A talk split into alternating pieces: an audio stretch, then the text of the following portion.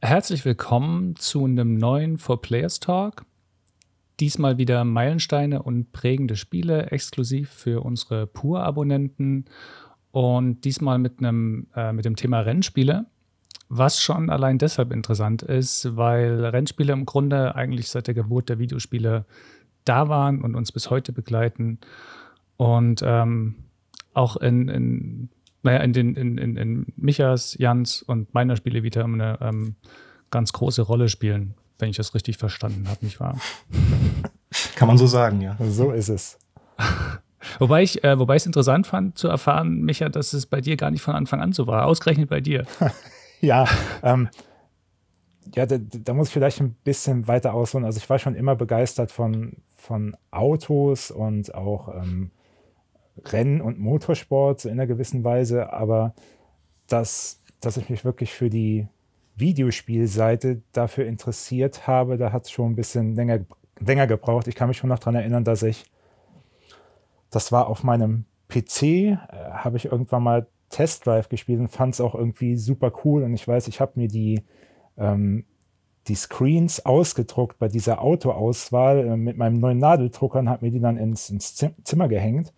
Aber es war, ja, es war noch nicht so diese, diese ganz große Faszination, weil ich glaube ich zu der Zeit immer noch lieber mit meinen Matchbox-Autos gespielt habe oder mit, mit den ferngesteuerten Autos so Kram halt. Also dieses okay. analoge Erlebnis war mir damals einfach noch wichtiger. So zum ja. ersten Mal habe ich gedacht bei, bei Lotus 2 auf dem, auf dem Amiga, da, da war so, so ein erster Funke, weil ich mich da auch mit einem Klassenkameraden duelliert habe und so, so zum ersten Mal wirklich auch trainiert habe, um, um halbwegs schnell zu sein. Aber so ja. richtig Klick gemacht hat, äh, Klick gemacht hat es dann bei Ridge Racer Revolution. Das war, also das habe ich mir zusammen mit der PlayStation gekauft, was auch meine erste Konsole war. Und auch zusammen mit dem Netcon-Controller, den ich äh, auch bis heute noch abgöttisch liebe, weil es ein super Eingabegerät ist für, für Rennspiele. Aber hallo, ja. Der, der gute alte Nick. Genau. Wie auch immer.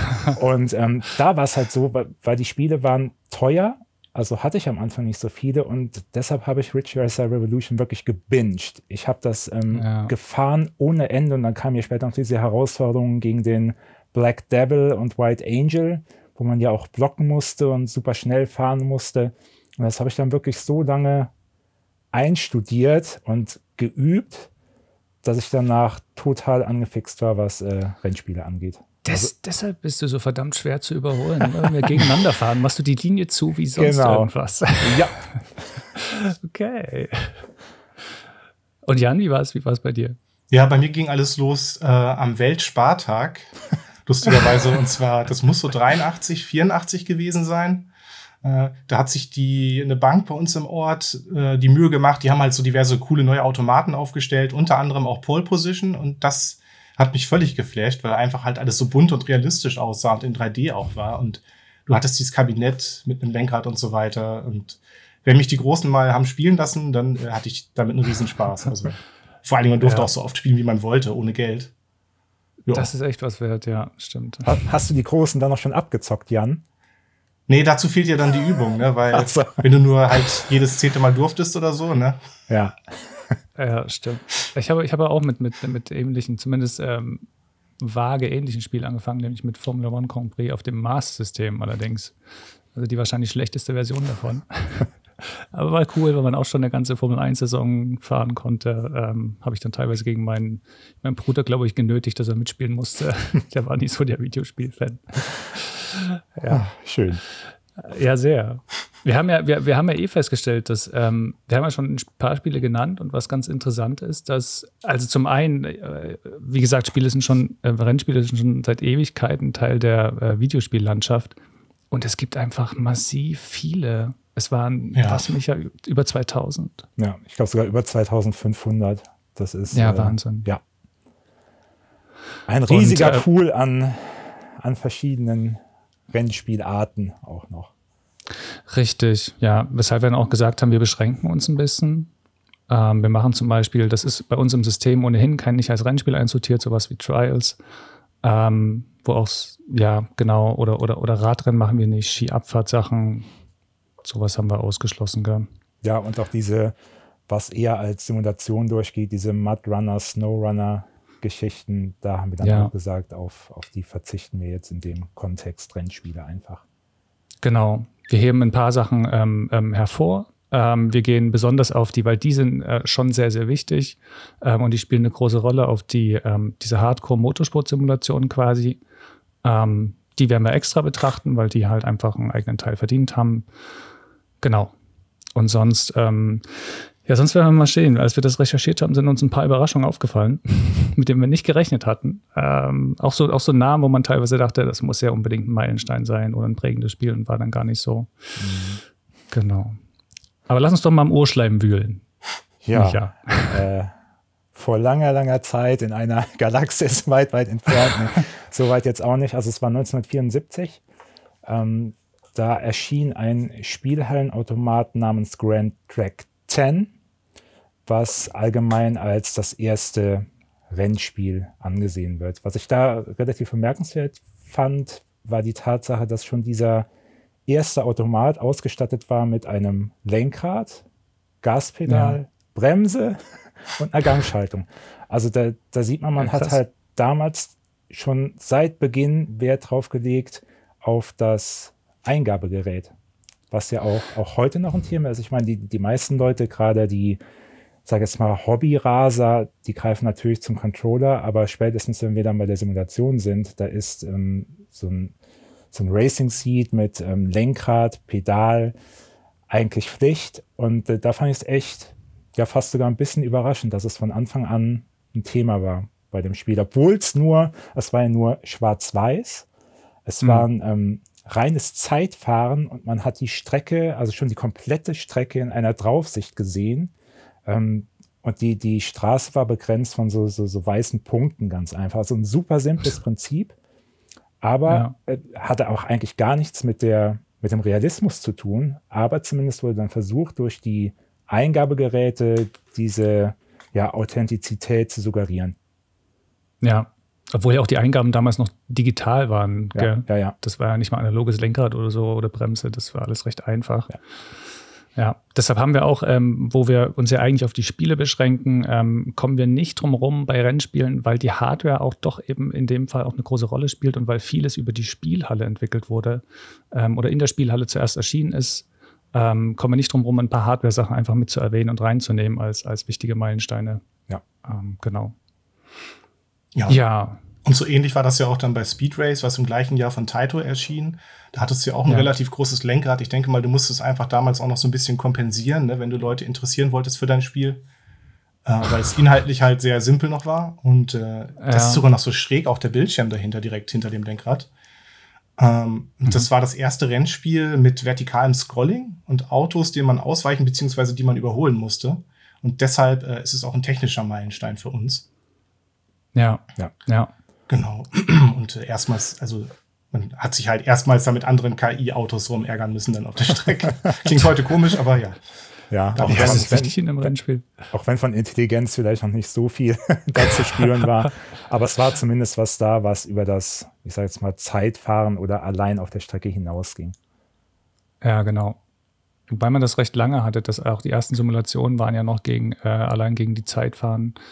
Ähm, ja, und ähm, vielleicht ähm, an der Stelle würde ich auch gerne kurz noch erwähnen, dass wir festgestellt haben, dass gerade die Rennspiele, vielleicht auch, weil im Grunde ändert sich ja thematisch und inhaltlich da nichts, ähm, eine sehr gemächliche, graduelle Entwicklung durchgegangen sind.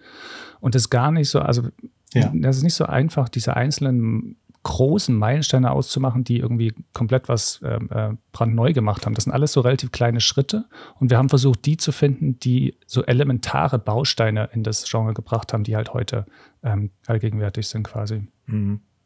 Ja, und einer dieser Bausteine ähm, war höchstwahrscheinlich Indie 800. Ja.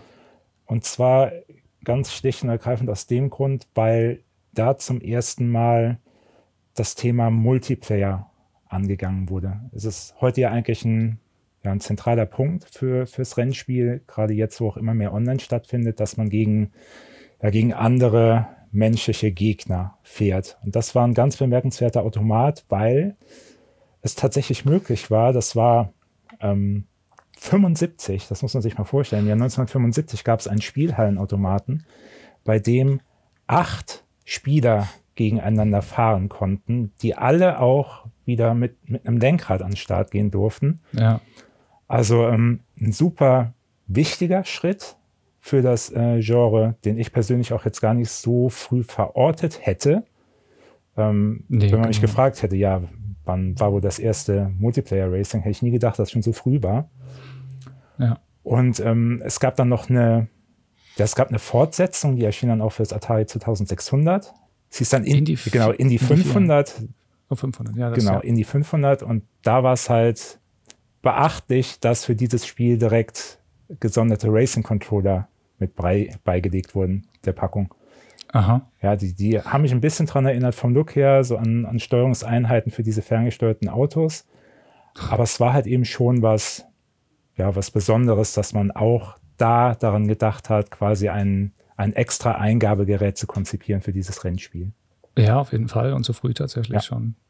Und ähm, auch wenn man sich, äh, ich habe mir ein Bild von dem Automaten angeschaut, der ist drollig. Das ja. ist ein, ähm, das ist, der, der Bild ist es nicht so, dass da einfach zwei Auto oder acht Automaten nebeneinander stehen und da sind halt acht einzelne Spiele sind, sondern das ist ein Spiel in der Mitte und da stehen an vier Seiten jeweils zwei Positionen mit Lenkrädern, wo man sich hinstellen kann und auf dem Bildschirm in die Mitte cool. guckt auf den Top-Down-Racer. Ja, so ein bisschen ja. wie in Freizeitparks, diese Bootrennen und solche Geschichten früher, ne? Ja. Da gab es auch ah. so viele Steuereinheiten am Rand und in der Mitte fuhren dann die Boote rum. Genau, lass uns zum nächsten springen. Ähm, auf den Nürburgring. ja, das ist auch so ein, so ein Ding, das, hatte ich überhaupt gar nicht auf der Uhr, dass, dass sowas überhaupt existiert hat, aber es ist halt wirklich so, auch wenn allgemein angenommen wird, dass ein Spiel namens Night Driver das erste Rennspiel aus der Ego-Ansicht war, aber nee, war es ja. nicht, denn es war ein Automat namens Nürburgring 1 mhm. der in Deutschland entwickelt wurde. Eigentlich auch ein super simples Prinzip. Ähm, die, die, die Strecke, also die Streckenbegrenzung wird auch nur durch Punkte dargestellt und ansonsten ist der Bildschirm eigentlich komplett schwarz. Deshalb auch der spätere Name dann Night Driver, weil vielleicht ja. gab es da nicht. Ähm, aber es ist tatsächlich ähm, der, der Meilenstein für das erste Rennspiel in der Ego-Ansicht. Und was da auch noch also ich habe mich da mal informiert, ich habe noch einen alten Flyer gefunden zu diesem Automaten. Was ich da auch interessant fand, ist die Sache, beim Rennspiel geht es ja generell um Zeit. Also Zeit ja. ist oft ein, ein, ganz wichtiger Faktor, sei es jetzt die, die Rundenzeit, die Sektorenzeit oder gerade im Arcade-Bereich auch ähm, das Zeitlimit, dass man bis zu einer bestimmten mhm. Zeit irgendwo hinkommen muss. Und das hatte tatsächlich schon dieser Automat Nürburgring 1 der, der hat erfasst, wie, wie schnell die Spieler unterwegs sind. Wenn, wenn einer getrödelt hat auf der Strecke oder einfach nicht schnell genug gefahren ist, ähm, hat der Automat gestoppt, weil, weil ihm der Fahrer zu langsam war. Auf der anderen Seite, wer schnell genug war und es bis ins Ziel geschafft hat rechtzeitig, der wurde mit einem Extraspiel belohnt, durfte also nochmal eine Runde fahren, ohne nochmal neu dafür bezahlen zu müssen. Ja, ah, cool. Ja, und das ist schon auch ein Element, was für das Genre halt enorm wichtig ist und auch zentral ist, was dieser Automat dann wirklich schon, schon hatte. Mhm. Ja, ja. Und wir sind immer noch im Jahr 75. Ja. ähm, ja. Würden jetzt aber einen kleinen Sprung machen zu einem Spiel, das ähm, sehr bezeichnenderweise, und es gibt auch mehrere Spiele, die so heißen, das wundert mich gar nicht, einfach nur Turbo heißt. da sind wir jetzt immer Anfang der 80er, im Jahr 81. Ähm, und für die, was für den Spielhallenautomaten besonders war, ist, dass es das erste Automatenspiel war, wo man in einem Cockpit gesessen hat. Mm, und für das Spiel selbst ist aber das Besondere hauptsächlich, dass es diesen, äh, diesen typischen Look geprägt hat für die Spiele, die in vielen, vielen Jahren später ähm, dann gemacht werden würden. Nämlich, dass man das Auto von so schräg hinten, hinten oben sieht ähm, und die Strecke auf einen zukommt und ähm, die durch Sprites dargestellten Objekte ähm, skalierende Sprites, also die wurden langsam größer, hat den Eindruck erweckt, als wenn man in die Landschaft hineinfährt. Ähm, also was eigentlich ganz typisch ist für ein, eben für ein Turbo 2 zum Beispiel, was du vorhin erwähnt hattest. Ähm, äh, für Lotus, Lotus 2 meine ich. Ja, ja genau. Ähm, genau, also das, ähm, das war auch ein, ein, ein, Meilenstein, weil es dieses ähm, Paradigma erstmal, also als erstes Spiel tatsächlich ähm, etabliert hatte. Ähm, es hatte nur eine kleine Schwäche. Was heißt eine kleine Schwäche? ähm, wenn man sich das Spiel anschaut, wenn man sich vor allem Videos anschaut, dann fährt man da eigentlich nur geradeaus. da gibt es keine Kurven. Äh, also die, die Strecke geht so ganz leicht mal, macht die nach rechts und links, aber äh, im Grunde sieht es immer so aus, als ob man einfach nur ähm, gerade in den Horizont fährt. Genau. Dafür war ein anderes Spiel verantwortlich, das dann ähm, reinzubringen, Jan. Ja, genau, nämlich so richtig um die Kurve, korrekt dargestellt quasi, ging es dann in Pole Position, was ich ja eben schon erwähnt hatte, ähm, ja. von 83 von Namco, deren Spielhallen-Hit. Und zwar, ähm, da war es halt auch das erste Spiel, was den Fuji Speedway als realen Kurs dabei hatte. Also als überhaupt dann auch einen realen Kurs nach, nachgebaut, äh, in dem ein realer Kurs nachgebaut wurde. Und äh, man musste vorher sogar in einem Qualifying antreten und ähm, was auch noch neu war, zum Beispiel Werbeplakate. Also es hat eine ganze Reihe von Neuerungen eingeführt. Äh, das, mm, ich weiß nicht, Micha, weißt du noch, wer da, was da für Werbung war? Naja, ich gerade nicht, aber auf jeden Fall. Aber ich glaube, es war noch tatsächlich schon, ähm, es müssen eigentlich reale Marken gewesen sein, weil auch, ja. also es wird geführt als eigentlich das erste Spiel, was eine Ingame-Werbung hatte. Ja. Da also damals hat es auch nicht gestört, weil je bunter, desto besser im Grunde. Und ähm, ja, auch realistischer in dem Fall. Naja, gut, und wie ich eben schon gesagt habe, es war halt einfach unglaublich flüssig, realistisch für damalige Verhältnis, bunt. Äh, allein, dass man 3D in so einem richtigen ähm, Cockpit, also in so einem Ka Kabinett saß, das war auch, äh, also für mich zumindest was komplett Neues. Und äh, das wurde so erfolgreich, dass es sogar eine Cartoon-Sendung gab zum Spiel, für ein Rennspiel. Damals schon. Äh, wahrscheinlich irgendwie inspiriert von Pac-Man und so weiter. Und äh, ja, Deswegen mhm. ist das Spiel für uns ganz klar ein Meilenstein. Ja, auf jeden Fall. Ja. Genau. Wobei ich mittlerweile leider Gottes bei dem Begriff Pole Position immer an eine unfassbar grottige Lokalisierung denken muss, die Capcom verbrochen hat bei irgendeinem MotoGP-Teil, wo der Kommentator tatsächlich die ganze Zeit von Pole-Position gesprochen hat. Oh, Sorry, das nur mal kurz an, an dieser Stelle. Also man kann auch sehr, sehr viel falsch machen bei so einem bei so einer Nebensache wie einer Lokalisierung von einem Rennspiel. ja, so. wenn sich wenigstens einer ausgekannt hätte ja, im Tonstudio. Genau, also es war einfach äh, unfassbar. Ja, leider ist jetzt immer diese Verbindung da bei mir okay. zu diesem Klassiker. Äh, die ist mir Ach, dann ein bisschen versaut. Aber war auf jeden Fall ein tolles Spiel. Um, ähm, ja, ähm, was ich selbst nicht kannte oder kenne, aber im Rahmen der Recherchen aufgetaucht ist, ist ein Spiel namens Enduro. Das mhm. hat Activision äh, gemacht und es ist vor allen Dingen deshalb erwähnenswert und ähm, für uns auch ein Meilenstein, weil man da zum ersten Mal ein etwas ja, anderes Konzept von einem Rennspiel verfolgt hat. Normalerweise ist es ja immer so, du, du startest von hinten, kämpfst dich an die Spitze, dann bist du da und im Idealfall gewinnst du das Rennen. Das war hier halt nicht so. Hier ging es darum, wirklich konstant immer wieder Wagen zu überholen. Also das Ziel bestand darin, das Spiel war in Tage aufgeteilt oder die Stages waren in Tage aufgeteilt, innerhalb eines Tages eine gewisse Anzahl von Fahrzeugen einfach zu überholen. Das waren ein paar hundert jeweils, gell? Ja, das genau. Also es waren jetzt nicht, ähm, wo, wo wir heute sagen, so, so ein Grid umfasst vielleicht 20 bis 40 Fahrzeuge. Nee, hier, hier ging es wirklich um Hunderte, auch wenn die natürlich nicht alle gleichzeitig auf dem Bildschirm dargestellt wurden. Ja, es war aber dieses ja, neue Konzept, was zum Beispiel später auch bei dem Dreamcast-Rennspiel Vanishing Point in einem ähnlichen Ansatz wieder aufgegriffen wurde. Und was Enduro auch gemacht hat, was es besonders macht und auch für uns als Meilenstein auszeichnet, sind äh, Tag-Nacht-Wechsel. Oh ja. Da gar, was heute eigentlich auch ein zentraler Bestandteil vieler Rennspiele ist, hatte damals seinen Anfang genommen und, wenn ich mich richtig erinnere, sogar verschiedene Witterungs- oder Straßenverhältnisse. Mhm. Ja, genau, das Wetter, das hat auch gewechselt. Ja.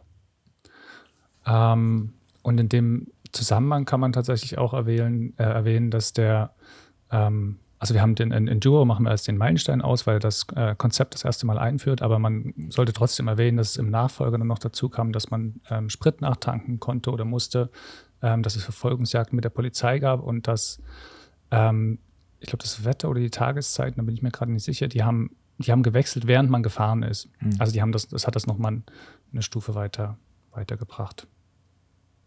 Das ist ja ohnehin was, was wir, ähm, was wir gemerkt haben, ist, ähm, wir haben häufig Meilensteine ähm, gefunden oder definiert, ähm, haben aber auch festgestellt, dass eigentlich die, die ganze Serie mit einem Schwerpunkt, den die gesetzt hat und mit verschiedenen Sachen, die sie in das Rennspielgenre reingebracht hat, ähm, im Grunde so als Gesamtwerk ähm, der eigentliche, der, der, der Meilenstein ist. Ähm, von daher ähm, werden wir manchmal über, über Serien sprechen, wenn es um einzelne Spiele geht, die wir dann als quasi zentralen Bestandteil dieses Meilensteins sozusagen ausmachen, aber die ganze Serie ist, ist wichtig in der Beziehung. So. So, haben wir das schon mal klargestellt. genau. Ja. Jetzt haben wir so ein bisschen, bisschen in der Ursuppe, in der Ursuppe gewühlt. Und jetzt, ähm, jetzt werden wir uns erstmal den, den, den Sportsimulation, also den, ja, wo es um Motorsport hauptsächlich geht, um reinen Motorsport wirklich geht. Es gibt, ähm, es gibt auch andere Simulationen, die, zum, die sich so ein bisschen drüber bemüht sind, das Fahrgefühl zu simulieren und nachzuahmen. Sowas wie Test Drive hattest du ja schon erwähnt, die aber im Kern keine, ähm, keine Sportsimulation erstens waren und wo auch das Drumherum dann letztlich nicht ähm, irgendwie die, die Realität nachgeahmt hat, sondern das war dann eher Arcade oder ähm, fiktiv, sagen wir es mal so. Ja. Genau. Und ähm, der erste, soll ich gleich anfangen mit dem ersten Vertreter? Als erstes, das erste Spiel, das als ähm, quasi, dass ich so ein bisschen, wo, wo, man meint, das ist das erste, das so ernsthaft versucht hat, wirklich Motorsport zu simulieren. Das war auch im Jahr 83 ähm, Checkered Flag, also schwarz-weiß karierte Flagge, eigentlich ein profaner Titel. ähm, wo man in der, in der, in der auch dann später immer üblichen oder fast immer üblichen ähm, Cockpit-Perspektive ähm, auch erstmal reine Zeitrennen gefahren ist, aber auf realen Pisten. Da waren Silverstone, Monza, Brands Hatch waren dabei und andere, auch fiktive Strecken gab es aber. Ähm, und auch die Wagen waren, die hatten keine Lizenzen, also die wurden anders genannt. Aber das waren, ich glaube, McLaren und Ferrari hatten sie drin und noch ein Auto, das ich meine fiktiv war. Ähm, Genau, das war der Versuch, wirklich dieses ähm, Fahren in einem Open-Wheel-Rennwagen auf einer realen Piste, um das nachzuahmen. Und man konnte sogar den Motor überhitzen in dem Spiel. da muss man ein bisschen aufpassen. Genau, das ist so der, das ist so ein bisschen der, ähm, der Inizi die Initialzündung für die äh, Motorsportsimulation. Ja, und weiter ging es dann äh, mit Pitstop von Epics in unserer Liste. Und zwar, äh, da war nämlich die Besonderheit, dass äh, Reifenverschleiß auch visualisiert wurde, also natürlich auch äh, spielerisch umgesetzt wurde und Benzinverbrauch. Ja. Das heißt, ab und zu fuhr man wirklich so an den Pitstop und musste dann selber mit seinem Männchen so dick, dick, dick, dick, durch, die, durch die Gegend rennen da im Pitstop und den Reifen mitnehmen und hoffen, dass man auch, wenn man die Taste drückt, dass im richtigen Moment das Spiel auch reagiert und man nicht unnötig lange dabei ja, Zeit verschwendet. Man, man musste das manuell machen? Ja, ich meine, das war manuell. Mhm. Okay. Ich habe das gespielt, ich kann mich da nicht mehr ja, erinnern, aber ich, ich glaube, du liest halt so hin und her und dann musstest du so im richtigen Moment zack so drücken, damit das ja. mit der Reifen auch äh, am, am, Wagen landet. Ja, und deshalb ist das ein Meilenstein für uns. Ja. Und äh, ja. später bei Teil 2 kam noch Splitscreen dazu. Hm, das heißt, in Teil 1, da musste man noch nacheinander gegeneinander fahren, wenn man wollte. Ja, ich glaube, da war irgendwas mit, ähm, dass wohl, man konnte bis zu vier Spieler oder so eintragen wohl in eine Liste, die dann nacheinander gefahren sind. Ja, und Splitscreen ist natürlich ähm, super, eine super, super wichtige Entwicklung. Äh, so ja. langsam feiert er auch äh, heutzutage wieder ein Comeback, nachdem er ja sehr, sehr lange ausgemustert wurde, diese Funktion, weil alles auf, auf das Online-Spiel verlagert wurde. Aber mittlerweile, also auch hier, hier Codemasters bringt ja den Splitscreen zurück, zum Beispiel im neuen F1 2020 und auch mhm. bei Dirt wurde ja jetzt sogar Dirt 5 ein Vier-Spieler-Splitscreen angekündigt. Also es gibt ein Comeback zum Glück. Ach krass, ja. ja. ja. Kein Splitscreen, aber trotzdem ein Meilenstein. Ähm, kam dann im Jahr 1989. Ähm, jetzt werden die Schritte schon ein bisschen größer langsam, ähm, als mit Indianapolis 500. Ähm, ein, ein, ein, neuer Player quasi auch die, die virtuellen Rennstrecken betrat, nämlich mit, ähm, mit Papyrus, ähm, das unter anderem von David Kammer gegründet wurde und die im, im Simulationsbereich eine ganz wichtige Rolle ähm, gespielt haben und bis heute noch ähm, spielen. Da kommen wir dann später auch noch dazu. Ähm, interessanterweise wurde Indianapolis 500 auch von damals schon von Electronic Arts vertrieben. Die sind also auch schon seit Ewigkeiten dabei. Und ähm, das Besondere ist einfach, dass man da auf einer äh, realen Endstrecke ein, quasi ein komplettes Rennwochenende wie in der Realität nachgemacht hat. Man hat sich um das ähm, äh, Setup gekümmert, das äh, noch nie vorher so umfangreich war. Man konnte Reifentyp, den Radsturz konnte man einstellen, Federung, ähm, Luftdruck. Ähm, und der Wind hat sogar das Fahrverhalten beein, ähm, beeinflusst. Genau, und da ist man eben äh, auf die Art über den Indianapolis-Kurs gerast. Das war ein, ein, ganz wichtiges, großes Spiel, definitiv einer der wichtigsten Meilensteine für die, für die Simulation. Und ähm, ja, ich will gleich mit dem, mit dem nächsten weitermachen, weil es, ähm, weil es das nächste, weil es das nächste Ich ist, weil es zwei Jahre später kam, weil es ähm, für mich auch eine ganz große Rolle gespielt hat, Formula One Grand Prix nämlich, dass ich damals auf dem, leider auf dem Atari ST gespielt habe. Was heißt leider, was war die technisch schwächste Version? ähm, das auch von der Größe im, im, im Rennsportbereich kommt. Von, äh, ich weiß bis heute nicht genau, wie er ausgesprochen wird. Ich glaube, Jeff Cremant. Ähm, der hatte schon Refs gemacht. Das haben wir nicht drin, weil es äh, für uns kein Meilenstein war. Aber Formula One Prix war einer, weil es die erste Simulation ist, wo man eine ganze Formel 1-Saison äh, auf, den, auf den realen Strecken mit den realen Fahrern gefahren ist. Auch wenn das Spiel keine einzige Lizenz hatte. also, ich weiß nicht mehr, wie, äh, die hatten alle ganz komische Namen, die halt so vage, wie man es halt kennt, diese vage an die, an die Originale erinnert haben, an die echten Fahrer und an die echten, die Strecken hießen, glaube ich, echt.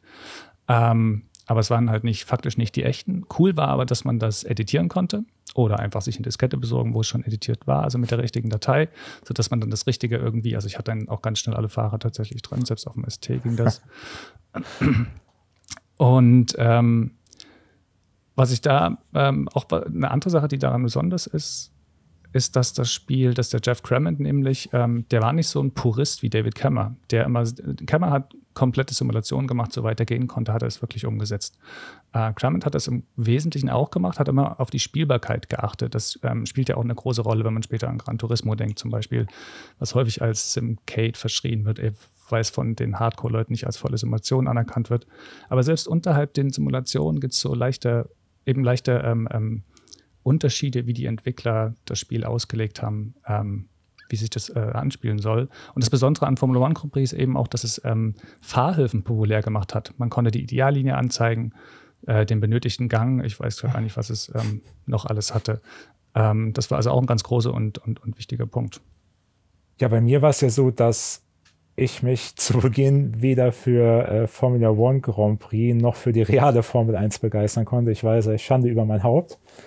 Aber ähm, ich hatte tatsächlich immer so meine, meine Probleme mit Vektorgrafik. Ich fand die nie besonders hübsch. Oder, das kann ich nachvollziehen, ja. Oder, oder ansehnlich. So. Dann gerade auf, auf, auf Amiga oder auch ST gab es schon, ja, ich sag mal, so Problemchen mit der Bildrate, was mich dann auch immer abgeschreckt hat.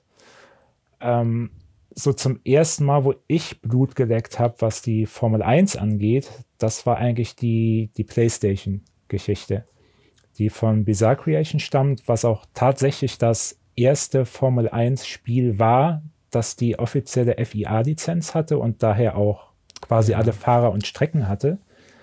Und da ja, war, wurde für mich so ein bisschen die, die Begeisterung geweckt. Das war halt schon vorher so ein bisschen, als, als Michael Schumacher dann seine, seine ersten WM-Titel eingefahren hat. Da wurde man dann mal so ein bisschen hellhörig im Vergleich zu früher. Da weiß ich noch, als wir bei, bei meiner Oma waren und mein, mein Vater hat da immer Formel 1 geguckt und ich dachte, hä, was soll jetzt da dran spannend sein? Die fahren da ständig im Kreis, passiert nicht wirklich viel. Ich will eigentlich nur nach Hause. Aber ähm, ja, gerade so diese, diese Kombination aus den Schumacher-Erfolgen und dem Spiel ähm, hat dann ja. doch massiv mein Interesse geweckt an der, an der Formel 1. Dazu kam natürlich noch auf der PlayStation diese TV-artige Präsentation, die ich vorher so auch noch nicht erlebt hatte. Also sie hatten ja wirklich diese Originalanzeigen, die man aus dem Fernsehen kannte, die hatten in der englischen Version, Ben, das hast du, glaube ich, gesagt, wirklich auch diese Motorsport-Experten, die auch die realen Rennen kommentiert hatten. Ja, der, der, der Walker, ich weiß gerade nicht, wie er mit Vornamen heißt. Und ich habe heute noch im, im Ohr, wie dieses It's Schumacher ruft. ja, und, und in der deutschen Fassung war es halt Jochen Maas, der damals ah, ja, genau. auch noch für, für RTL, glaube ich, kommentiert hat oder wo, wo mhm. auch immer Formel 1 damals lief. Und das hat dann schon so ein, ja, es war für mich ein ganz besonderes Erlebnis, die virtuelle Formel 1 so zu erleben, als wäre es eigentlich im Fernsehen. Und ich fand es auch immer cool, dann, deshalb habe ich dann noch angefangen, die Formel 1 mehr im Fernsehen zu schauen, weil ich wirklich, obwohl es auf der Playstation, das war ja alles verpixelt, alles recht grob, aber mhm. trotzdem hatte ich halt das Gefühl, die, die Streckenpassagen, die ich dann im Fernsehen gesehen habe, einfach zu kennen und dann noch wirklich äh, so nach ja. dem Motto sagen zu können, ja, jetzt kommt gleich diese und diese Kurve. Und das fand ich halt eben auch super cool. Und deshalb, mhm. ähm, ja, war die Begeisterung für die Formel 1 dann da. Ja, ja, in der Art wurde es vorher auch ähm, definitiv noch nicht inszeniert. Ähm, wobei man ja sagen muss, dass wir ähm, Formula One oder Formel 1 nicht als Meilenstein, das ist das erste Spiel, was wir ähm, erwähnen oder hervorheben, das für uns nicht ein Meilenstein ist, sondern ein prägendes, gell? Ja.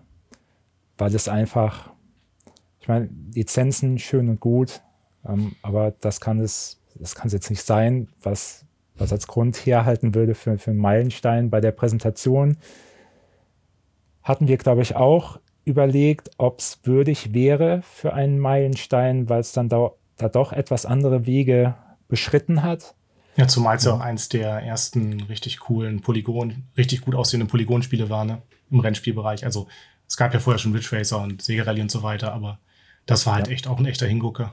Ja, aber letzten Endes haben wir uns dann doch für das Prägende entschlossen, weil gerade was Setup zum Beispiel und so weiter angeht, waren andere doch schon früher und auch weiter. Ja. Mhm. Ähm, was man natürlich noch sagen könnte, was Formel 1 auch gemacht hat oder ja geleistet, wäre vielleicht ein bisschen zu viel, weil was da sicher zwei Seiten der Medaille gibt, aber es war auch so ein bisschen der Startschuss für die jährlichen Releases von Rennspielen. Also das hat es früher, glaube ich, nicht so gegeben. Also bei, bei Sportspielen war es schon eher so, gerade FIFA, die fingen auch recht früh an, glaube ich, mit äh, jährlichen Iterationen. Aber so im Rennspielbereich würde ich Formel 1 da als einen der Pioniere ansehen, wo der Startschuss gefallen ist für diese ja, jährlichen Updates, wobei ja auch irgendwann sogar die Entwicklerteams gewechselt haben. Ja, aber die hatten das ja auch im Grunde gab es fast jedes Jahr bis ja, heute ein Formel-1-Spiel. Genau. Es gab mal eine Pause irgendwie, aber ja, klar, stimmt, das ist ganz wichtig. Aber es hat halt spielerisch einfach sich nicht, nicht das Genre nicht so weit von vorne gebracht, dass da ein Meilenstein stattgefunden hätte. Genau. Ja. Das hat ein anderes geschafft. dass es auch auf der Playstation gab, habe ich gehört. Ja, da, da war sowas.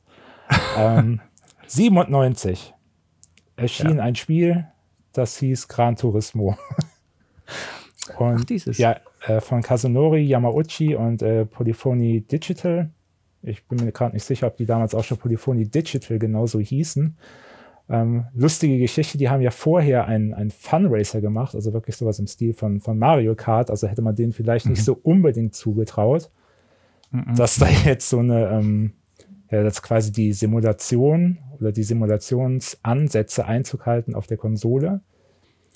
Aber mhm er hat es geschafft mit Gran Turismo und das war damals schon wirklich was ganz Besonderes, was einfach so unfassbar viel neu und anders gemacht hat. Also es war eigentlich der Beginn von, ja, von, von diesem, ja, von diesem Autosammelkonzept auch. Ja.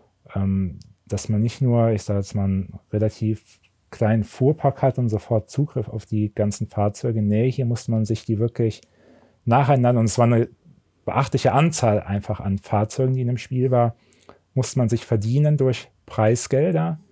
Man hatte teilweise erst Zugriff auf Rennserien, wenn man Führerscheinprüfungen absolviert hat, die dann auch so ein bisschen an, ja, an die, die Kunst des Rennenfahrens herangeführt haben. Also es wurden, es ja. gab Lektionen für Bremswege, es gab Lektionen für die optimale Kurvendurchfahrt.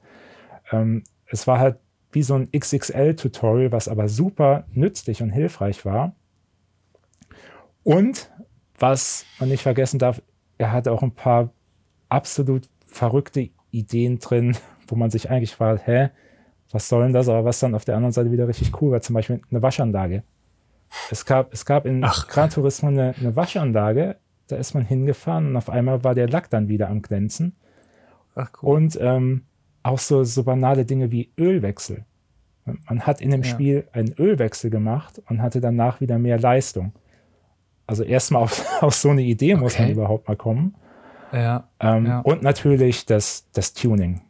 Das, das Tuning war damals eigentlich neu, in, zumindest in diesem Umfang, den es damals gab. Man konnte ja wirklich äh, alle möglichen Teile von der Nockenwelle über Turbo, Lüfter, man konnte wirklich alles aufpeppen bei den Wagen und das hat man so in dieser Form auch vorher noch nicht gesehen gehabt.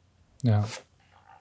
Ja. Ja, und, und generell, wenn wir jetzt mal, mal weiterblicken, grob auf die Serie, ähm, fällt generell auf, dass Yamauchi immer so ein, ja, so ein Fable hatte für, ich mal, die, die besonderen Dinge oder die besonderen Momente. Zum Beispiel diese Sache, ich glaube, da war auch irgendein Jubiläum zur Mondlandung. Und was macht er? Er baut den Luna Rover ins Spiel ein und lässt den Spieler über die Mondoberfläche fahren. Das, das, das, ja, ja, das, das, ist auch so ein Ding.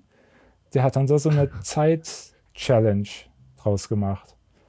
Oder, okay. oder auch in einem späteren Teil, das muss auf der PS3 gewesen sein, gab es ein Feature. Ich habe es selbst nie ausprobiert, aber es gab das wohl, dass man sein Handy mitnehmen konnte mit einer App und hat zum Beispiel via GPS den Weg zur Arbeit, sage ich jetzt mal einfach getrackt oder wo auch immer man hingefahren ist. Okay. Und diese Daten konnte man dann ans Spiel übermitteln und das hat dann eine Strecke draus gebastelt, sodass man quasi im Spiel seinen Arbeitsweg fahren konnte. So, ja, ja so total verrückte Dinge. Und da muss man wirklich Gran Turismo als Serie generell, auch wenn es einige Höhen und Tiefen gab bei, bei der Reihe, muss man doch hervorheben, dass Gran Turismo als Reihe für das Rennspielgenre also mehr als nur einen Maßstab gesetzt hat. Mhm. Ja, auf jeden Fall ist eine ganz große, große Serie, an der ich bis, bis vor kurzem nie teilgenommen hatte, aber da kommen wir dann später noch dazu. Die ging an mir tatsächlich ähm, vorbei. Ich war, und da kommen wir gleich zum, zum nächsten, wenn du mit Gran Turismo soweit ja. alles gesagt hast. Ähm, aber dann kommen wir gleich zum nächsten. Ähm, ein, ein PC-Spiel wieder. Grand Prix Legends. Ähm, ungefähr zur gleichen Zeit, ein Jahr nach Gran Turismo. Und das war, ähm, es kommt auch von Papyrus, von David Kemmer. Also, David Kemmer war ja nur einer, aber er war eine, ist eine führende Kraft da einfach.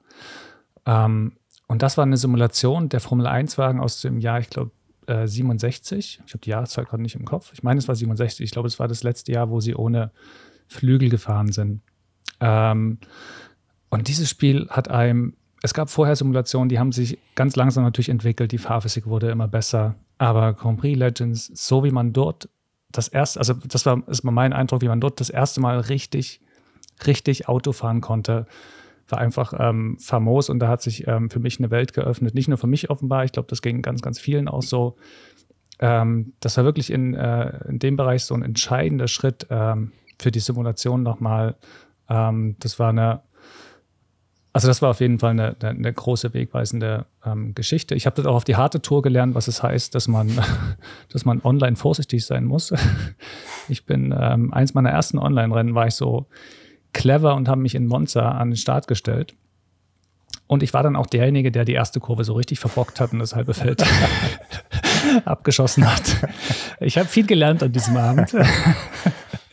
Hauptsächlich, wie man ganz schnell aus einer Online-Partie verschwindet und nie wieder da auftaucht. Äh, ja, aber das war, und das ist ja auch, ähm, das Interessante ist ja auch, dass die Serie, äh, dass das Spiel bis heute gibt, weil es durch ähm, verschiedene Mods einfach am Leben gehalten wird. Die Grafik, der Klang wurde ständig verbessert, es kamen ständig neue Autos und Strecken dazu. Ähm, es ist erst vor einigen Wochen jetzt ist eine Demo rausgekommen, die alle ähm, oder die, die eine Auswahl wichtiger Mods äh, zusammengepackt hat, ähm, sodass man einfach, ähm, falls man heute Bock hat, das vielleicht sich mal anzuschauen, kann man die einfach runterladen und spielen. Und das, ähm, das Spiel wird ja auch weiter noch ähm, betrieben. Ja, und vor, vor allen Dingen hat äh, Grand Prix Legends eine Sache, die sich halt viele Formel 1-Spieler von heute wünschen, dass das liest man immer wieder, auch bei uns in Kommentaren. äh, diese klassische Saison. Dass du wirklich mit diesen ja. alten Rennwagen eine ganze Saison fahren kannst. Bei den heutigen Formel 1-Spielen mhm. ist es ja so, da werden ein paar Klassikfahrzeuge reingepackt. Ich glaube, in ja. einem Jahr gab es auch mal zwei oder drei von den, von den alten Strecken. Aber wirklich diese Möglichkeit zu haben, zu sagen, hey, ich will jetzt hier mal eine komplette Saison mit diesen ja, alten Flitzern da bestreiten, äh, ja. die gibt es halt heute nicht, aber da halt schon. Richtig. Ja, gut, das Spiel war natürlich einfach darauf fokussiert, ja. von daher hat es auch einfacher in der, in der Hinsicht. Aber das ist auch, ähm, vielleicht können wir an der Stelle kurz ähm, drüber reden, über die Modding-Community. Ich hatte es, ähm, ich hatte es vorhin bei, bei Formula One Grand Prix gerne noch erwähnt, dass der Nachfolger, also man konnte da ja schon, im ersten konnte man schon Namen der, der Fahrer editieren, im zweiten konnte man noch weitergehen und verschiedene Sachen vom Spiel ähm, editieren.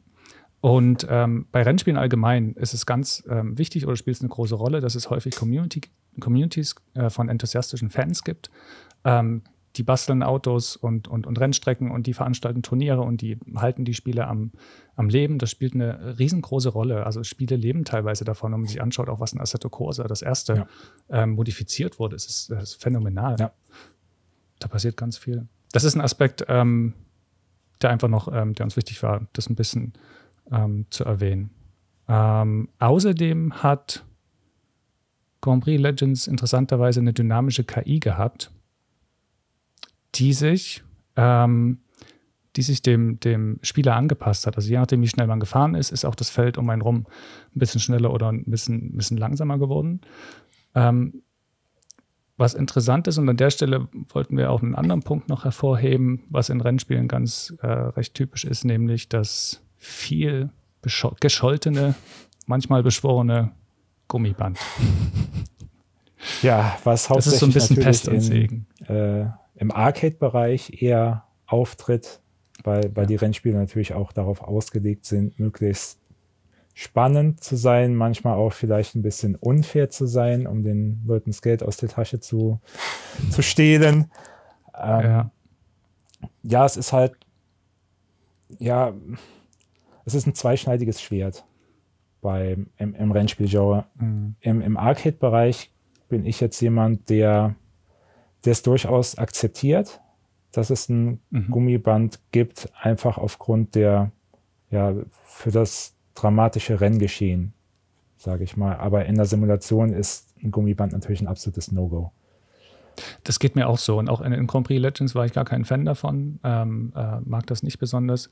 Und es ist, äh, es ist aber trotzdem, wie du sagst, manchmal ist das ganz, äh, funktioniert das ganz super und manchmal ist es furchtbar. Furchtbar ist es vor allem dann, wenn du das Gefühl hast, dass du, egal wie du fährst, du gewinnst eh oder du verlierst eh kurz ja. vor Schluss oder bist immer ganz kurz davor. Also ein, ein gutes Gummiband. Du hattest auch ein Beispiel gefunden, wo Entwickler sich sehr viel haben einfallen lassen, ähm, wo sie ein bisschen hinter die Kulissen haben blicken lassen, wie so ein Gummiband, was es alles macht. Ja, ich glaube, es war Pure ich habe das Dokument mhm. jetzt nicht mehr gefunden. Also da gab es wirklich eine, einen sehr tiefen Einblick, ähm, dass sich das oder welche Gedanken sich das Studio gemacht hat, ein, ja, ein eher subtiles Gummiband zu realisieren ähm, mhm. und welche, ja, welche Variablen da eigentlich eine Rolle spielen, wann was greift, zum Beispiel auch in Abhängigkeit von der Spielerposition, ist er eher im Mittelfeld, eher am Ende des Feldes oder ganz vorne. Und es gibt halt generell, es gibt das krasse, wirklich krasse, mitunter sogar unfaire Gummiband, was ich, ich glaube, es war in einem, in einem Need for Speed Hot Pursuit, also wo, wo, wo man wirklich das Gefühl hatte, man, man fährt selbst am Limit, aber wird ja. trotzdem noch, sei es jetzt von, von Cops oder von anderen äh, Racern, wird man überholt, weil die einfach durch dieses ja. Gummiband mit einem Geschwindigkeitsüberschuss an dir vorbeischießen und du dann da stehst und ich fragst, ja, viel besser kann ich doch nicht fahren, wie, wie können die mich jetzt hier überholen? Ich ja, finde, wer es relativ clever gemacht hat, ist ähm, Yamauchi in Gran Turismo Sport.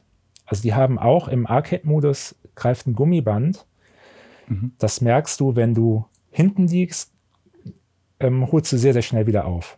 Also findest schnell ja. den Anschluss, äh, flügst dich auch eigentlich gefühlt ein bisschen zu schnell durchs Feld nach vorne. Aber wenn du da mal vorne bist, wirst du eigentlich mhm. stetig unter Druck gesetzt von dem Zweitplatzierten, der, der dich ja. immer wieder vor sich her treibt. Aber es führt halt eben nicht so weit, dass er dich einfach so überholen kann, Ja.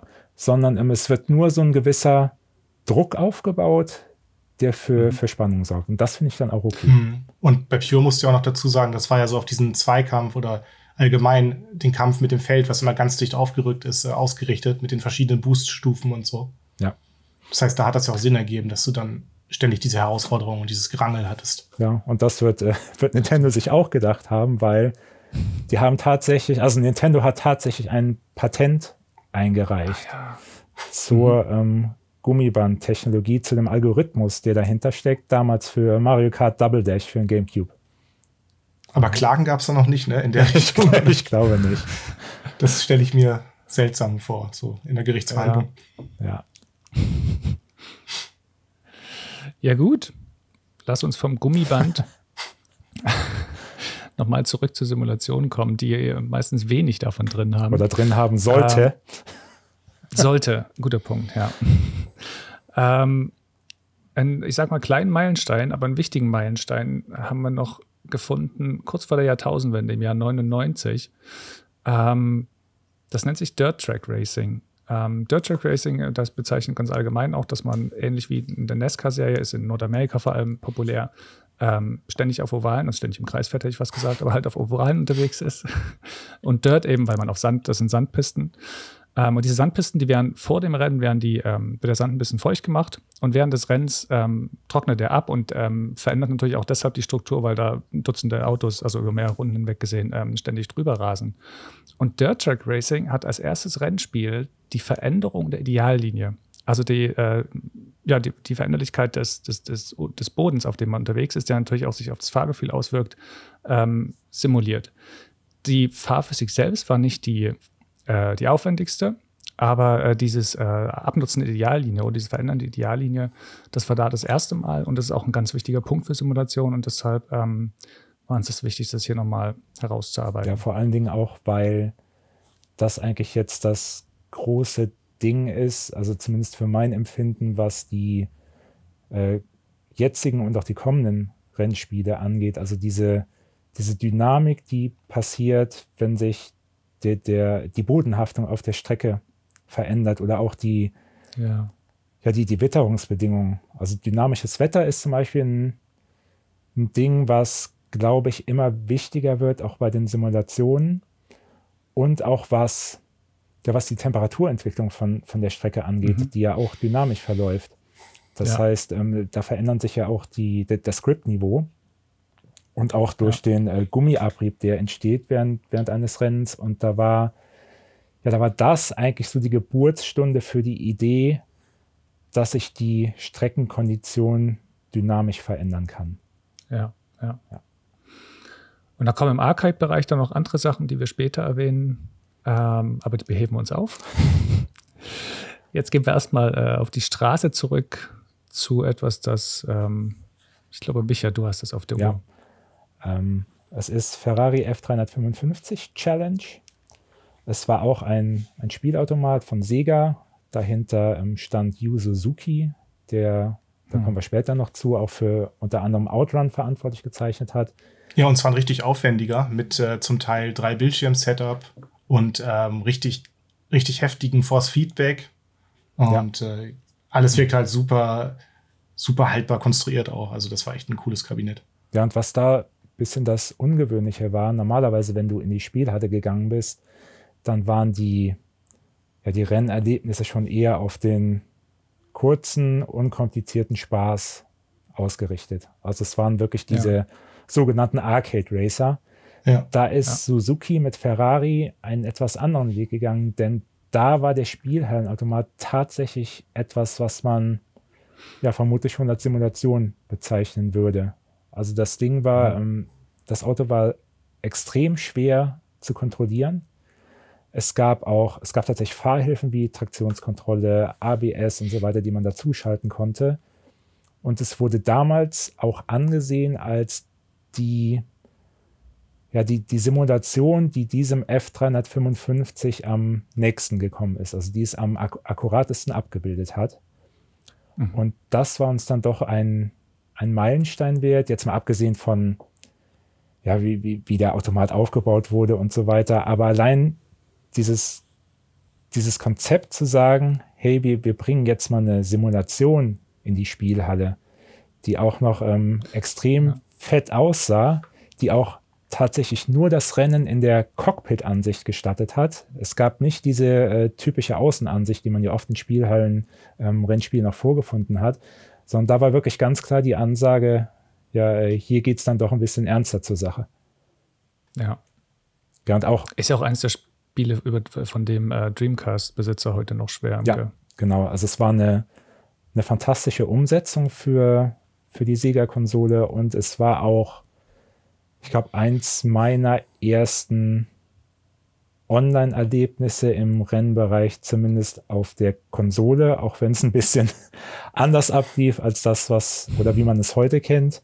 Ähm, damals ja. war es halt so, mit den geringen Übertragungsgeschwindigkeiten war man bei Ferrari wohl nicht in der Lage, äh, direkte Versus-Duelle realisieren zu können. Und deshalb sind die Rennen dann so abgelaufen, man, also jeder ist alleine gefahren ja. und erst wenn man das Rennen beendet hat, kam der, ich glaube, das war dann auch ein Abspann oder nur ein Replay. Und in diesem Replay hat man dann die Ghost Cars von den anderen Spielern gesehen. Oh. Und hat quasi erst dann erfahren, glaube ich, äh, wie man sich am Ende überhaupt geschlagen hat. Also es war, es war. Also wie ein Trackmania. Ja, quasi. genau. Ähm, ja. Es war ein sehr spezielles, aber trotzdem sehr, sehr cooles Erlebnis und ich frage mich bis heute noch, wie diese japanischen Fahrer so unfassbar schnell fahren konnten. ich kam da einfach überhaupt nicht hinterher. Okay. Und es war für mich so eins der ersten Spiele, wo ich den Unterschied extremst deutlich gemerkt habe, ob ich mit Controller oder einem Lenkrad fahre.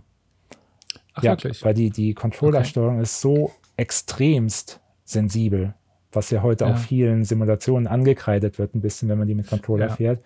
Also das war auch schon bei F350 so der Fall. Und als ich mir dann Lenkrad gekauft habe für, für Dreamcast, das war dann für mich ein Unterschied wie Tag und Nacht. Okay. Ja. Wir springen jetzt ein bisschen. Jetzt ist, ähm, wie gesagt, es ist immer, auch bei den Simulationen ist immer was passiert, aber ähm, ein, der nächste große Schritt hat jetzt nochmal fünf Jahre gedauert. Wir bleiben auf Konsole. Ähm, wir bleiben bei Michael. Ja. Wir sind bei Forza Motorsport. Ja. ähm, was auf den ersten Blick ja eher wie eine sehr, sehr gute Kopie wirkte von Gran Turismo, aber dann doch ein paar Dinge anders und vor allen Dingen innovativ gemacht hat. Mhm. Zum einen ist natürlich die, diese Community-Geschichte. Also es gab zwar schon früher, wie, wie Ben ja auch schon gesagt hat, bei ähm, Formula One Grand Prix 2, ähm, hat die Mod-Community schon eine, eine, sehr, sehr große und auch zentrale Rolle gespielt. Aber was Turn 10 bei, bei Forza gemacht hat, war dann doch nochmal ein komplett anderes Level. Da war zum ersten Mal dieser ja enorm mächtige Editor auf einer Konsole. Der wirklich, ähm, mhm. also wenn ich mir manche Werke von Künstlern anschaue, ähm, staune ich nur noch und frage mich, wie die das mit diesen Tools überhaupt hinbekommen haben. Ja, was, was konnte man alles editieren, ähm, genau? Man konnte den, also auf jeden Fall den, den Lack, Aufkleber, äh, solche Geschichten. Also die haben teilweise ja tatsächlich, also es wurde auch ein bisschen Un Unsinn gemacht, damit zum Beispiel, jetzt mal böse gesprochen, PlayStation-Logo. So, ja, natürlich. Wurde halt perfekt nachgebildet oder auch das Gran Turismo-Logo. Äh, Bis hin zu den ähm, Kennzeichen und den kleinen Emblem des Bundeslandes ja, dann ja, genau. das Pixel genau nachbilden. Ja, und auch genau. aus, aus Anime-Serien wurden ähm, Cover nachgebildet, ich glaube auch von, von Spieleserien. Und das wurde dann wirklich in, in einem enormen Aufwand. Also ich kenne ja auch ein bisschen die Tools, aber habe überhaupt gar kein Talent dafür. Ähm, also das, das war so ein Ding, was es vorher in der Form noch nicht gab. Und dazu kam dann auch mhm. diese Möglichkeit, sich untereinander zu vernetzen und auch diese, diese ganzen Geschichten untereinander auszutauschen. Es gab ja auch Autoclubs zum Beispiel in, in Forza Motorsport, wo man dann zum Beispiel eine, eine Clublackierung erstellen konnte. Ja. Ähm, ja. Oder auch das äh, generell, was den Community-Aspekt angeht, ist, es hat ja nicht bei den, bei den Designs aufgehört, es war ja zum Beispiel auch das, das Tuning. Also du, du konntest deine Tuning-Setups mit anderen Spielern teilen was mhm. es so, glaube ich, in einem geschlossenen System auch noch nicht gab, zumindest nicht auf, auf der Konsole. Beim, beim PC ist es ja immer einfach, da schickt man sich die Dateien irgendwie hin und her. Richtig. Ja. Ähm, aber das war dann schon das, ja, was ganz Besonderes. Und dieser, diesen Slogan, den äh, der Creative Director Dan Green Award immer wieder so gebetsmühlenartig äh, wiederholt hat, fast auf jeder Messe, wenn es um Forza ging, war dieses Prinzip, dass sie ähm, Autoliebhaber zu Gamern machen wollten und die Gamer zu Autoliebhabern. Mhm, mh. Und ich finde, genau das hat Forza geschafft mit, mit diesen Ansätzen. Also ich glaube, es gibt tatsächlich Leute, die sich die Spiele nur gekauft haben, um die Designs zu erstellen. Oder in erster Linie die Designs zu erstellen. Ja, oder sich als äh, Tuner betätigt haben, um dann ihr, ihre Sachen da zu verteilen, die, die auch bewertet werden konnten. Ja. Und das ist schon eine, eine sehr, sehr große Leistung. Auch was, was später mhm. zum Beispiel passiert ist mit, mit Forza Vista. Ähm, das war, es gab ja schon immer, ich sag jetzt mal, Autoansichten, wo, wo du ja. auch die Kamera drehen konntest, du konntest dir die Autos ganz genau anschauen, aber Forza Vista hat das für mich auch nochmal auf ein, auf ein ganz neues Niveau gebracht. Ich glaube, es war Forza Motorsport 4, aber würde mich da jetzt nicht festlegen, sondern wurde ja wirklich das Auto als eine Art Level konzipiert, mit dem man interagieren konnte. Man konnte äh, Knöpfe bedienen, man konnte den Kofferraum öffnen, man konnte nochmal näher an den Motor rangehen, sich das alles ganz mhm. genau angucken. Und ja. da muss man auch sagen, das hat eigentlich bis heute niemand in dieser Art und Weise erreicht.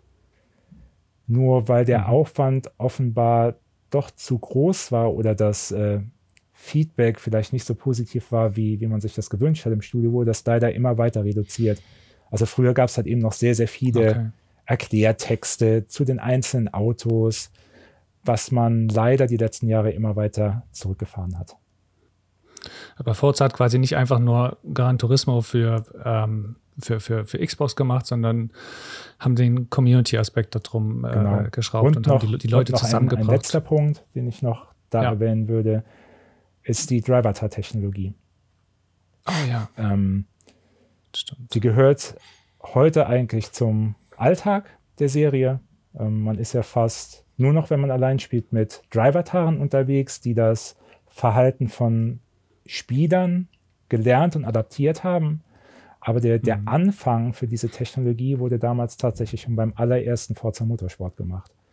Noch nicht in der Form, mhm. wie, wie wir es heute kennen. Da ging es im Prinzip nur darum, dass man selbst eine KI trainiert, die man anschließend äh, als Ersatzfahrer sozusagen in die Rennen schicken kann. Da, da gab es mhm. noch verschiedene Lektionen, wie, wie Kurvenfahrten und so weiter, damit die KI sich dieses ja, Wissen um den eigenen Fahrstil aneignen konnte. Die haben es dann erstmal nicht mehr ja. weiterverfolgt. Ich glaube, im, im, zweiten und dritten Teil war das überhaupt gar kein Thema mehr, diese Driver-Tar-Geschichte, die dann erst mit dem fünften Teil wieder aufkam. Äh, ich, mhm. ich persönlich sehe es auch ein bisschen mit gemischten, äh, mit gemischten Gefühlen. Zum einen finde ich die Technologie eigentlich super interessant. Nur was ja. mir zuletzt häufiger negativ aufgefallen ist, ist einfach die Sache, ja, die, die, die verhalten sich wie Spieler, aber genau das ist das mhm. Problem. Weil ich dann in einem ja, in einem Rennspiel, was mehr den simulativen Ansatz verfolgt, wie es ja Forza auch macht, ja. würde ich mir lieber eine KI wünschen, die mehr ja, dem realen Rennfahrer oder Motorsportler entsprechen würde und weniger dem, ja. Ja, äh, dem Online-Rabauken. Ähm, ist es denn, ist es denn, der Gedanke kam mir ohnehin schon. Ich habe ja, äh, Forza habe ich immer nur so am Rande verfolgt, immer nur mal ein bisschen gespielt. Ich habe euch aber reden gehört. ist es wirklich so, dass es, dass es nachteilig war, wenn man einen Matthias Oertler in seiner Freundesliste hat, der Forza gespielt hat? Ähm, ich könnte das jetzt nicht verneinen. Ach, schön. Nee, nee, man schön. du machst, du machst nur Politik, oder? Aber es war auch so, also es wurde jetzt nicht nur gerempelt ohne Ende da. Ja. Äh, Gerade dann, ja. man konnte ja immer noch oder man kann immer noch den Schwierigkeitsgrad von den Driver-Taren einstellen und da wird dann teilweise schon sehr, sehr ordentlich, sauber und auch kompetitiv gefahren. Okay. Nur man spürt halt trotzdem noch diesen Unterschied zwischen der lernfähigen KI und einer KI, die vielleicht im Studio so designt wurde, wie man die haben wollte. Ja, ja, ja, verstehe. Ja, ich finde beide Ansätze interessant, würde aber bei Simulationen dann doch eher das, ich sage jetzt mal, das Hausgemachte bevorzugen. Ja, kann ich verstehen. Ging mir, glaube ich, genauso. Ja. Aber auf jeden Fall ein großer Meilenstein, ja. Forza. Da gab es gar keine, gar keine Frage. Und ich würde auch zum nächsten Meilenstein übergehen, der auf, den wir auf PC sehen, nämlich in Form von iRacing, das, ähm, das 2008 veröffentlicht wurde, aber immer noch hochaktuell ist und auch noch weiter offiziell betrieben wird. Das ist nämlich der erste naja, Service, äh, Service-Rennsimulation quasi, die ähm, monatlich Geld kostet, wo ähm, man bekommt zwar ein paar Strecken und Autos, die man dann fahren kann, aber wo auch Autos und weitere Strecken nochmal Geld kosten. Ähm, das ist also wirklich eine Simulation für ähm, Hardcore-Enthusiasten mit, also mit Geld. Also es ist, äh, die auch wirklich bereit sind, äh, daran zu investieren, die auch, äh, wo man eigentlich davon ausgeht, dass die auch mit Lenkrad fahren, also wo auch eine relativ teure Hardware nochmal ähm, vorhanden ist. Also die haben diesen, diesen rein, es gibt auch keine, also bis vor kurzem jedenfalls gab es absolut keine KI in dem Spiel. Die bauen jetzt so langsam ein bisschen was ein, aber auch nicht überall. Ähm, also das ist wirklich ein Spiel, was sich komplett auf diesen Motorsport, diesen, ja, diesen Rennsport-Zirkus konzentriert und den versucht ähm, zu virtualisieren sozusagen. Sie machen das unter anderem darüber, dass sie, ähm, man kennt das heute aus anderen Sachen, aber damals waren sie mit, äh, oder überhaupt die ersten, dass es zu vorgegebenen Rennzeiten Rennen gab, wo man dann eben sich einfinden musste und dann wurde eben die, die Lobby gestartet. Ähm, und natürlich ähm, eine ganz wichtige Sache, dass sie das, ähm, ich weiß gar nicht, wie die, äh, wie die Wertung dort heißt, aber man wird eingestuft entsprechend der, äh, wie man sich auf der Strecke verhält. Also wenn man keine Unfälle baut, immer fair, fährt, ähm, niemanden abschießt oder überhaupt keine Berührung mit anderen Fahrzeugen hat, dann fährt man auch gegen, gegen Spieler, ähm, die ähnlich ähm, sauber fahren und muss sich eben nicht darum kümmern, dass man in Rennspielen ist halt häufig so, dass ähm, die meisten Leute ähm, spielen das ein bisschen solo, dann gehen sie online und haben da ein bisschen Spaß, aber im Grunde ähm, kommt da kein gescheites Rennen zustande, weil man ständig abgeschossen wird. Und das wird damit also ähm, äh, nämlich vermieden. Und das war ein äh, Riesenschritt für die Simulationsszene, dass wenn du eine kleine eingeschworene Gruppe hast, die ihre eigene Lobby aufmacht, klar, die fahren alle fair, wenn die sich drauf, äh, darüber abgesprochen haben.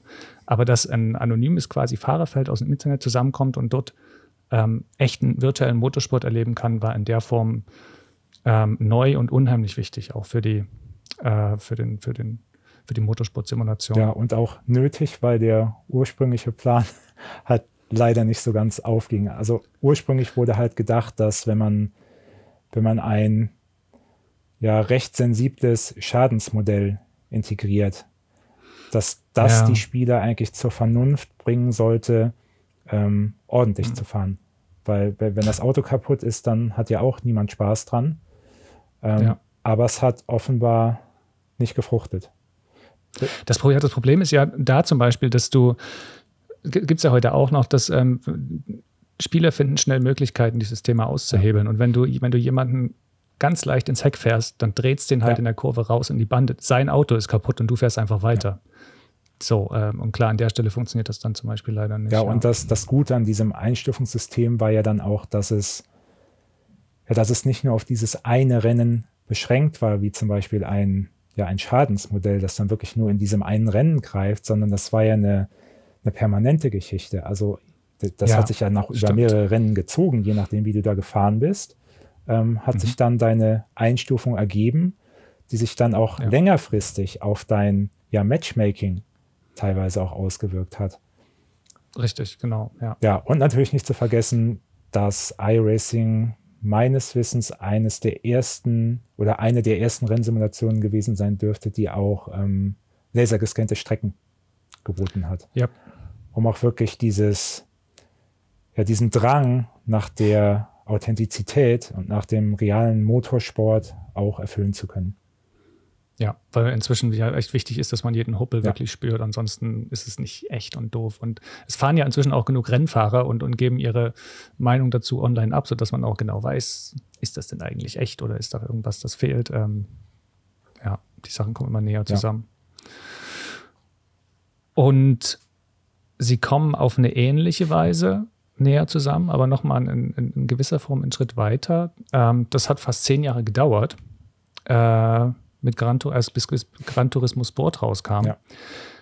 Gran Turismo haben wir schon erwähnt, aber Sport ist für uns auch nochmal ein Meilenstein, weil sie es dort geschafft haben durch, sie haben ja im Grunde dieses ähm, äh, Sportsmanship Rating heißt es da, also dass du auch eingestuft wirst, je nachdem, wie fair du fährst.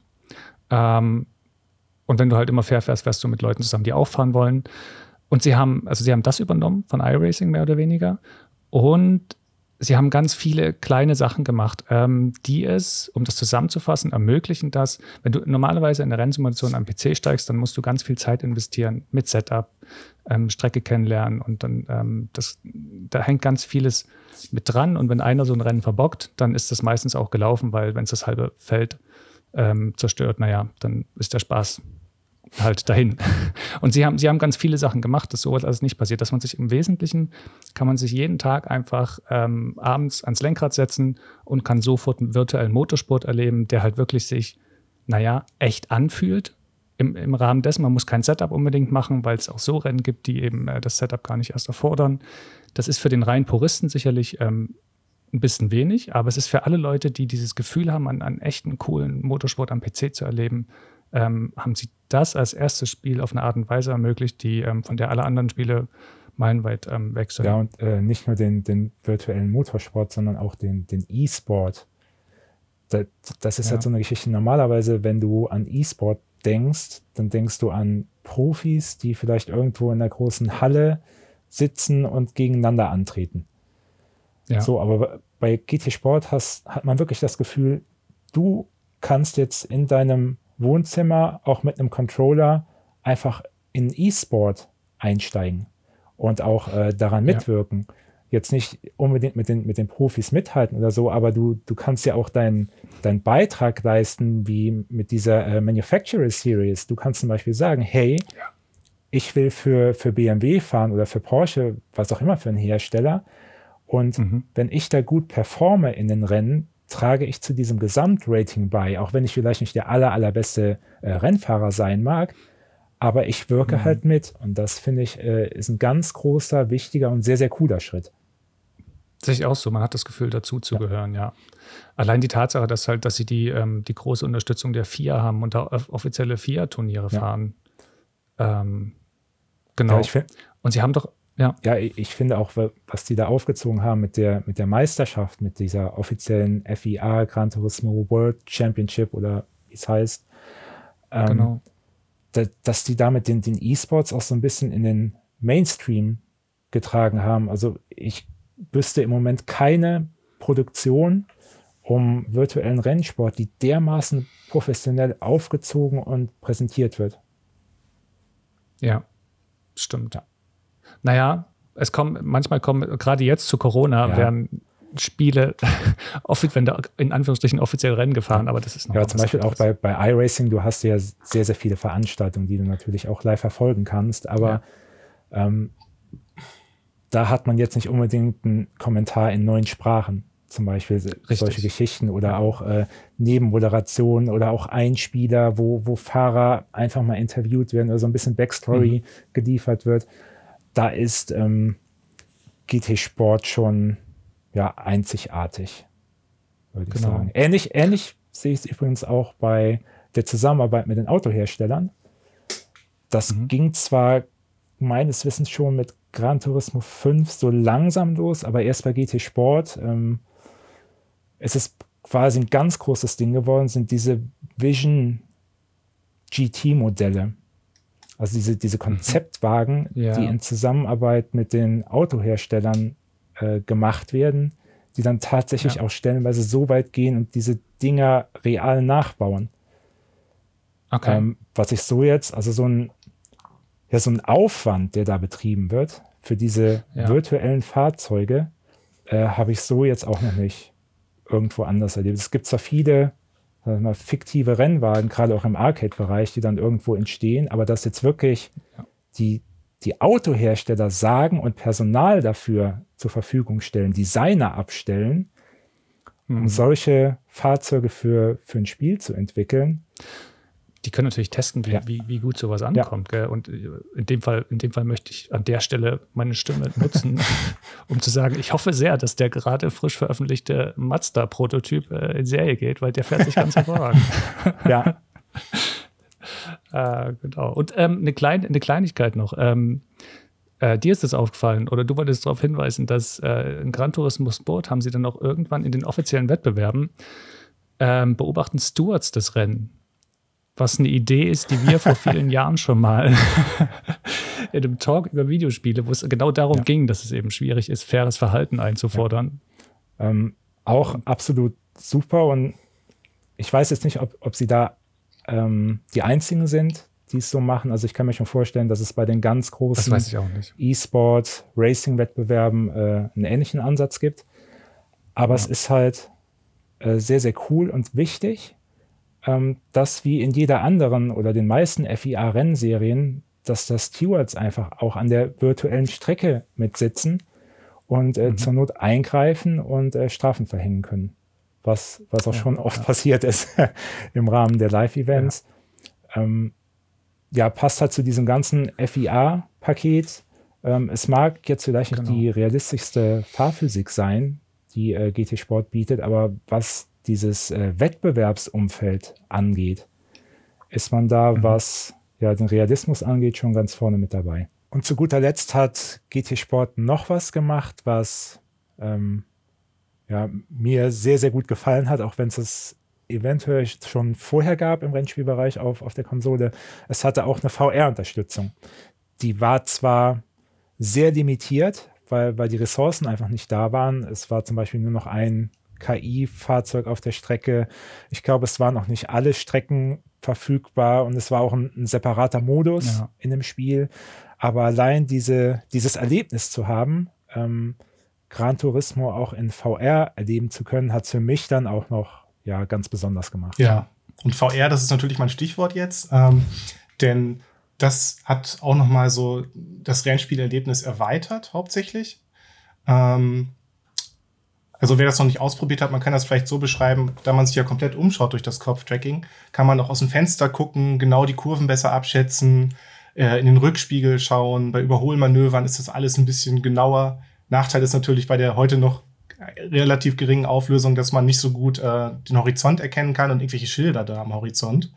Aber ähm, es ist schon eine coole Sache, gerade auch zum Beispiel in Future Racern, wie, äh, wie die Wipeout Collection. Denn äh, da, da hat man ja sogar noch diese ganzen Höhenunterschiede der futuristischen Strecken, die man auch wahnsinnig gut dann einsehen kann. Und zumal das auch äh, extrem gut, ähm, also übel, fast übelkeitsfrei eigentlich, trotz diesen wilden Bewegungen umgesetzt ist auf PlayStation VR. Und äh, ja, wir haben in diesem Bereich nicht jetzt unbedingt Meilensteine oder prägende Spiele gefunden, aber äh, erwähnen wollten wir es trotzdem, weil es halt, wie gesagt, oft halt so eine Erweiterung schon vorhandener Spiele war, die halt nochmal eine neue Besonderheit, äh, ein neues Erlebnis quasi da, quasi da reingebracht haben. Ja, und, und ich denke, ähm, viele Simulationsfans werden jetzt wahrscheinlich sagen, hey, da fehlt doch dieses, jenes Spiel noch. Ähm, ja, wir haben auch lange drüber nachgedacht, was machen wir zum Beispiel mit diesen ganzen Simbin-Geschichten, wie einem GTR, wie einem Race, äh, was ist mit Project Cars, Assetto Corsa, Kompetitionen und so weiter. Aber da haben wir gesagt, ja, die, die haben sich alle weiterentwickelt, auch durch die technischen Möglichkeiten, die wir heute haben. Aber da jetzt wirklich nochmal gezielt Meilensteine zu definieren, würde da wahrscheinlich doch etwas zu weit führen. Also wir hatten die Spiele natürlich auf dem Radar. Die waren alle wichtig für, den, für die Entwicklung der Simulation. Aber da jetzt nochmal separat die Titel auszuzeichnen als Meilensteine oder prägende Spiele erschien uns dann doch ein bisschen zu. Es gab da keine, keine so großen Schritte, wie wir sie bei den, bei den genannten Spielen einfach gesehen haben. Gell? Ja.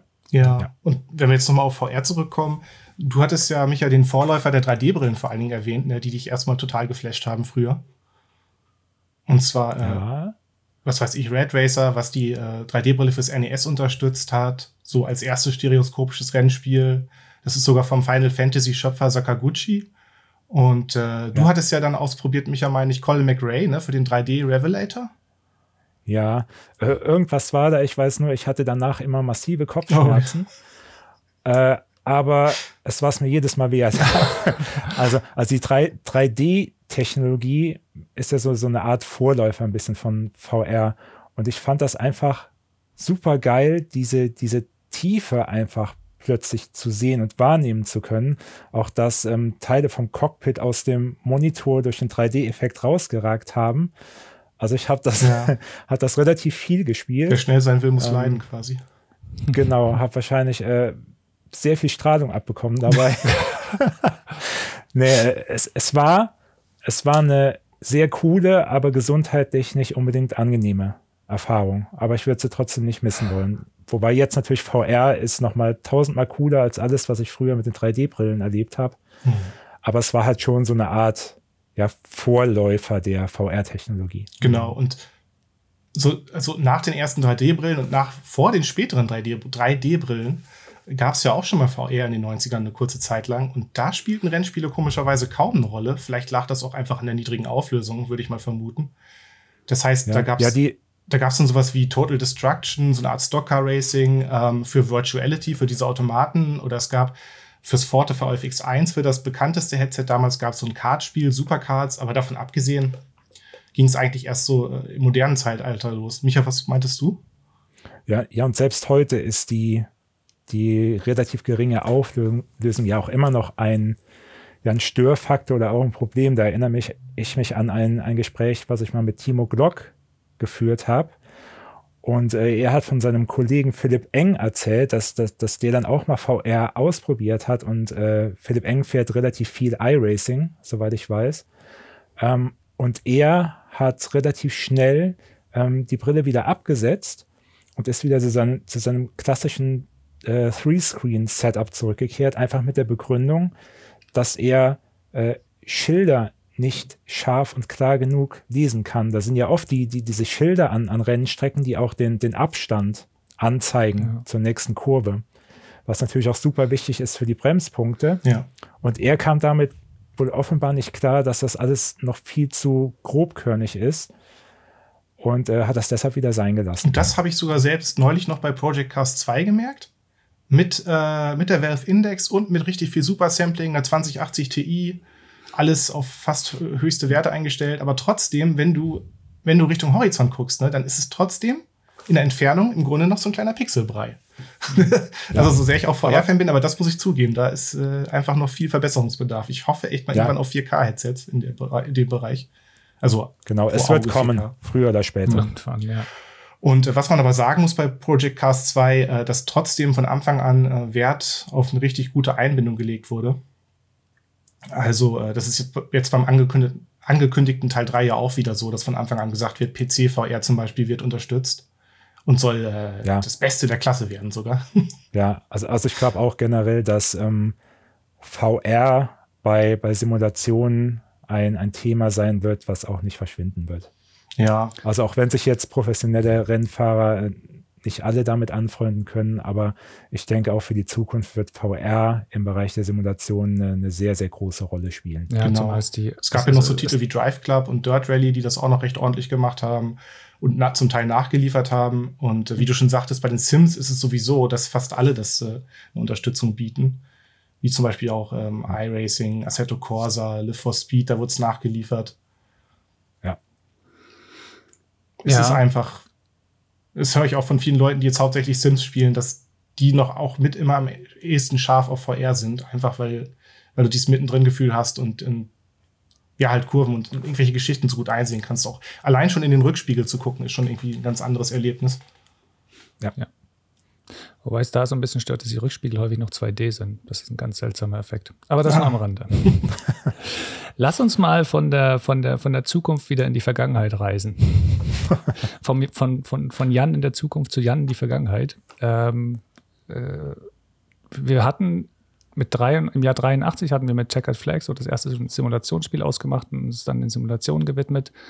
Und jetzt gehen wir in diese Zeit zurück und schauen so ein bisschen auf das, was sonst im Rennspielbereich passiert ist. Jan. Ja, da gab es unter anderem äh, den Cosmos Circuit. Ja. Und zwar war genau. das ein Laserdisc-Automat.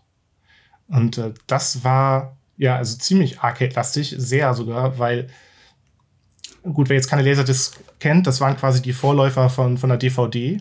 Also man hat einem eigentlich im Hintergrund einen Film projiziert. In dem Fall waren das halt irgendwelche Planeten mit so Bodennebel und hübschen Bergen und so weiter.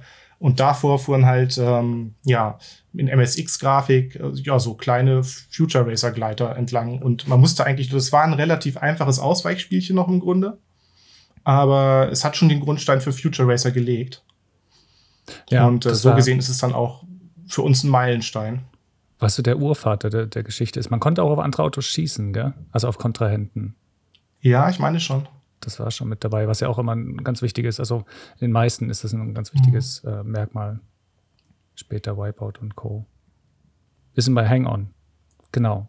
Im Jahr, ähm, im Jahr 85 ähm, wieder ein Spiel aus der, ähm, aus der Spielhalle und wieder ein Spiel, das in der Spielhalle was Besonderes gemacht hat, weil man sich nämlich auf ähm, den, man sich auf den Controller draufgesetzt hat. Kann man so sagen, halt, ja. Ja, es war nicht halt. Nur, nicht nur drauf gesetzt, sondern auch drauf gelegt. drauf gelegt fast schon.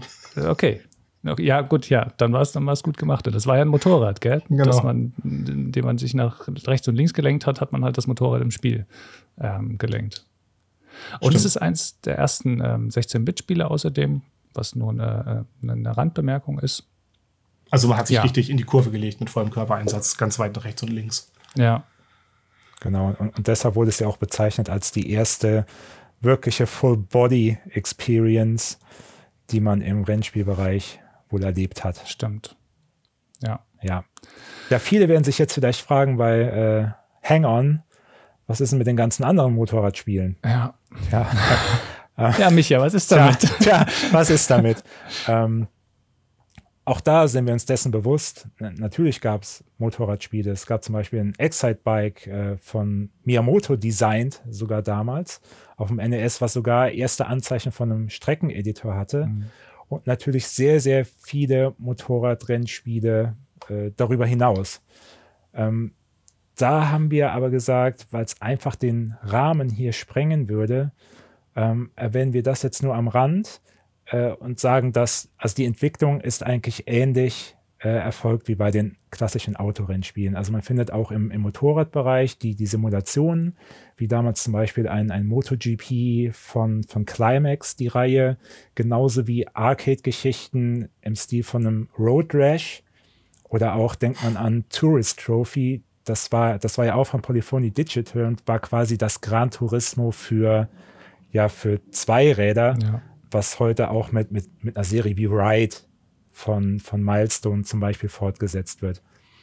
Also alles sehr ähnlich, ähm, aber wir haben dann gesagt, wir betrachten das jetzt nicht nochmal im Detail separat, sondern weisen nur darauf hin, ja klar, es gab auch die Zweirad-Rennspielgeschichte, die aber im Wesentlichen ähnlich verläuft wie die auf Vierrädern. Mhm. Genau. Wobei ähm, Hang-On ja auch wieder von, was heißt wieder, aber Hang-On war eins der Spiele, was von, der, von einer der Größen der, äh, der Rennspiele, vor allem der früheren Jahre, erschaffen wurde, nämlich von Yu Suzuki, ähm, der auch ein kleines Spiel namens Outrun gemacht hat. Ja, genau. Auch von Sega von 86. Ja. Und äh, da gab es auch eine kleine Innovation. Da hat sich das Spielhallenkabinett bewegt so ein bisschen. Also du hattest so, so einen ja, leichten Hydraulikeffekt. Und mhm. äh, äh, es war allgemein so ein relativ gute Laune-Spiel, ne? Also mit den wehenden Haaren und ähm, was auch noch neu war, ähm, das war halt, äh, es gab Abzweigungen, für die man sich entscheiden konnte. Ja. Und äh, je weiter, also je weiter man sich nach rechts quasi in der Abzweigung bewegt hat, desto kniffliger wurde es dann. Also man konnte da selbst auch schon so ein bisschen dann seine eigene, seinen eigenen Schwierigkeitsgrad einschätzen. Mit richtig schöner, entspannter Musik. Also ja. Die man auch selbst, die man selbst auch auswählen kann. konnte, ja, genau. übrigens. am Spielstart hattest du ja die Wahl, ich glaube, zwischen Stimmt, drei genau. Tracks mhm. oder Soundeffekten. Ja. Ja. Was es so, glaube ich, vorher auch noch nicht wirklich gab. Du hattest noch die Ferrari-Anekdote, ne? ja, und natürlich noch das, ähm, was heutzutage undenkbar erscheint, ähm, hat sich Yu Suzuki damals einfach gedacht, hey, ich finde Ferrari cool, also baue ich den jetzt ins Spiel ein. Ohne offizielle Lizenz, ohne alles, wo heutzutage wahrscheinlich eine ganze Armada ja. von Anwälten sich auf den Automaten stürzen würde ja. und die Sega verklagen würde bis zum geht nicht mehr, war die Welt damals doch offenbar eine etwas andere und einfachere als heutzutage. Da konnte man ja. halt eben einfach einen Ferrari ins Spiel einbauen, weil man ihn cool fand. es gab ja auch kein Schadensmodell im Sinn, dass das Auto ja. nicht kaputt gegangen, obwohl man es gecrashed genau. Stimmt, vielleicht wurde das als Marketingabteilung sich gefreut. ja. Äh, es war eine schöne Blondine auf dem Beifahrersitz. All, all, ist alles okay. ja, genau. Ist für, ist für uns aber kein, kein Meilenstein, weil es äh, in dem Genre in dem Sinne wenig wirklich neu macht. Ähm, also wenig Entscheidendes neu macht, ähm, ist aber ein prägendes Spiel. Ja, aufgrund es hat auf jeden Fall einen bleibenden Eindruck hinterlassen. Genau, richtig, ja. Ein Meilenstein, den wir ähm, im Gegensatz dazu ähm, ausgemacht haben, ist Turbo Esprit. Ähm, das kannte ich vorher zum Beispiel gar nicht, aber das ist tatsächlich ein Rennspiel, wo man sich in einer, jetzt fällt der Begriff offene Welt, aber man muss sich das äh, so vorstellen, dass man durch eine Straße, äh, die geradeaus auf einen zugekommen ist, gefahren ist. Und wenn man abgebogen ist, dann hat der Bildschirm faktisch in die neue Straße umgeschaltet, aber was auf einen zukam, sah natürlich in gewisser Weise noch genauso aus. aber ähm, es ist trotzdem, äh, trotzdem ist es der, ähm, der Ursprung von äh, in der offenen Welt äh, herumfahren.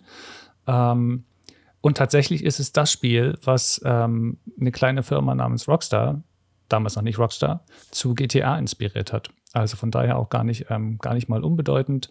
Ähm, wir werden später noch sehen, dass die offene Welt dann auch nochmal andere Einflüsse, durch andere Einflüsse das geworden ist, was sie heute ist. Aber da ist ähm, die Grundlage gelegt worden. Deshalb ein Meilenstein.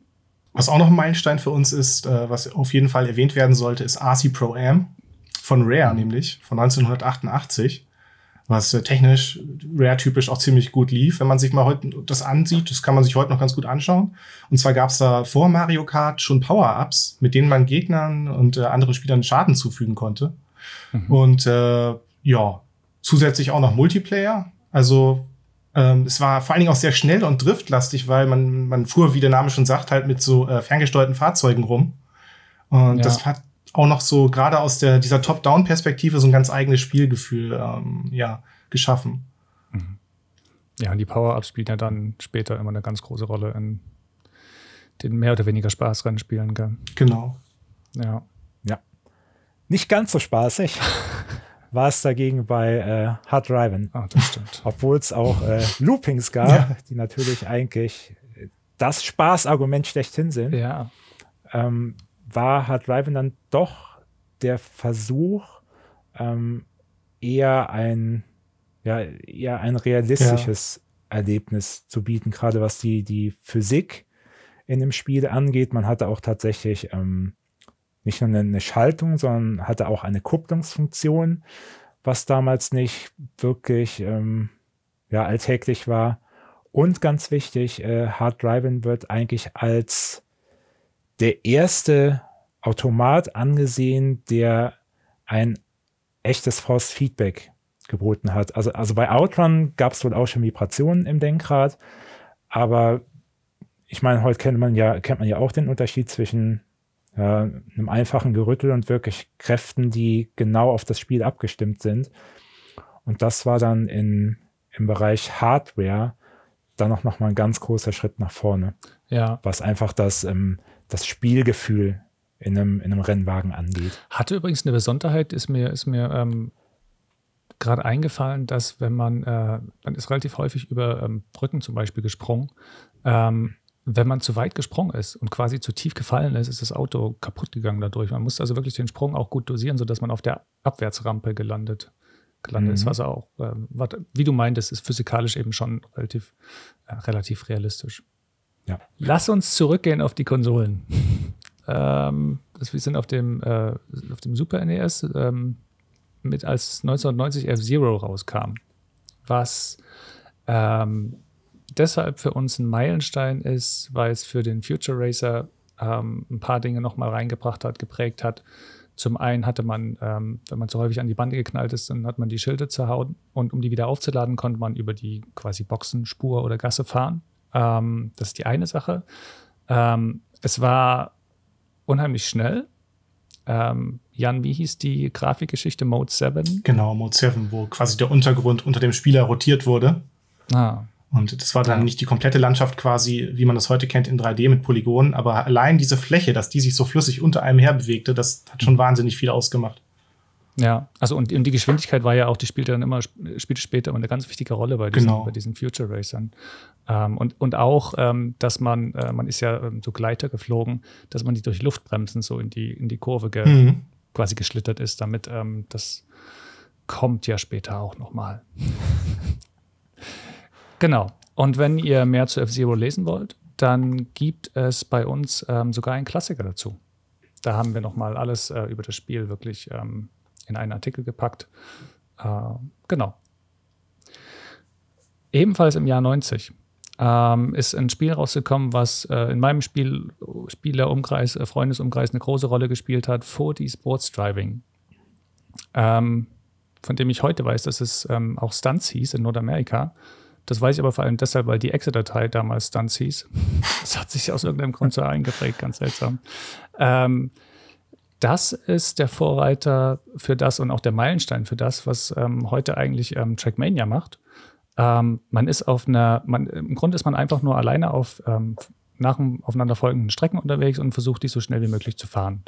Da gibt es ähm, normale Straßenteile, es gibt ähm, ähm, schräge Straßenteile, also ähm, schräge hochgestellte Kurven, sodass man da schneller durchfahren kann. Das hat sich tatsächlich auch aufs Fahrgefühl ausgewirkt. Es gibt, ich glaube, Loopings waren drin, Sprünge waren drin. Und man konnte all das selbst in einem Editor bauen, ähm, wo man auch auf einem rechteckigen Feld ähm, diese Teile, die man da haben wollte, so platziert hat, wie, ähm, wie man irgendwie lustig war. Also wirklich genau das, was Trackmania heute macht, das ist äh, mit 4D Sports Driving in dieser Form ähm, eingeführt worden und deshalb für uns einfach ein Meilenstein, auch weil Streckeneditoren ja in verschiedenen Rennspielen auch durchaus eine Rolle spielen. Ähm, genau, hat das da ein paar wichtige, wichtige Dinge gebracht. Ja.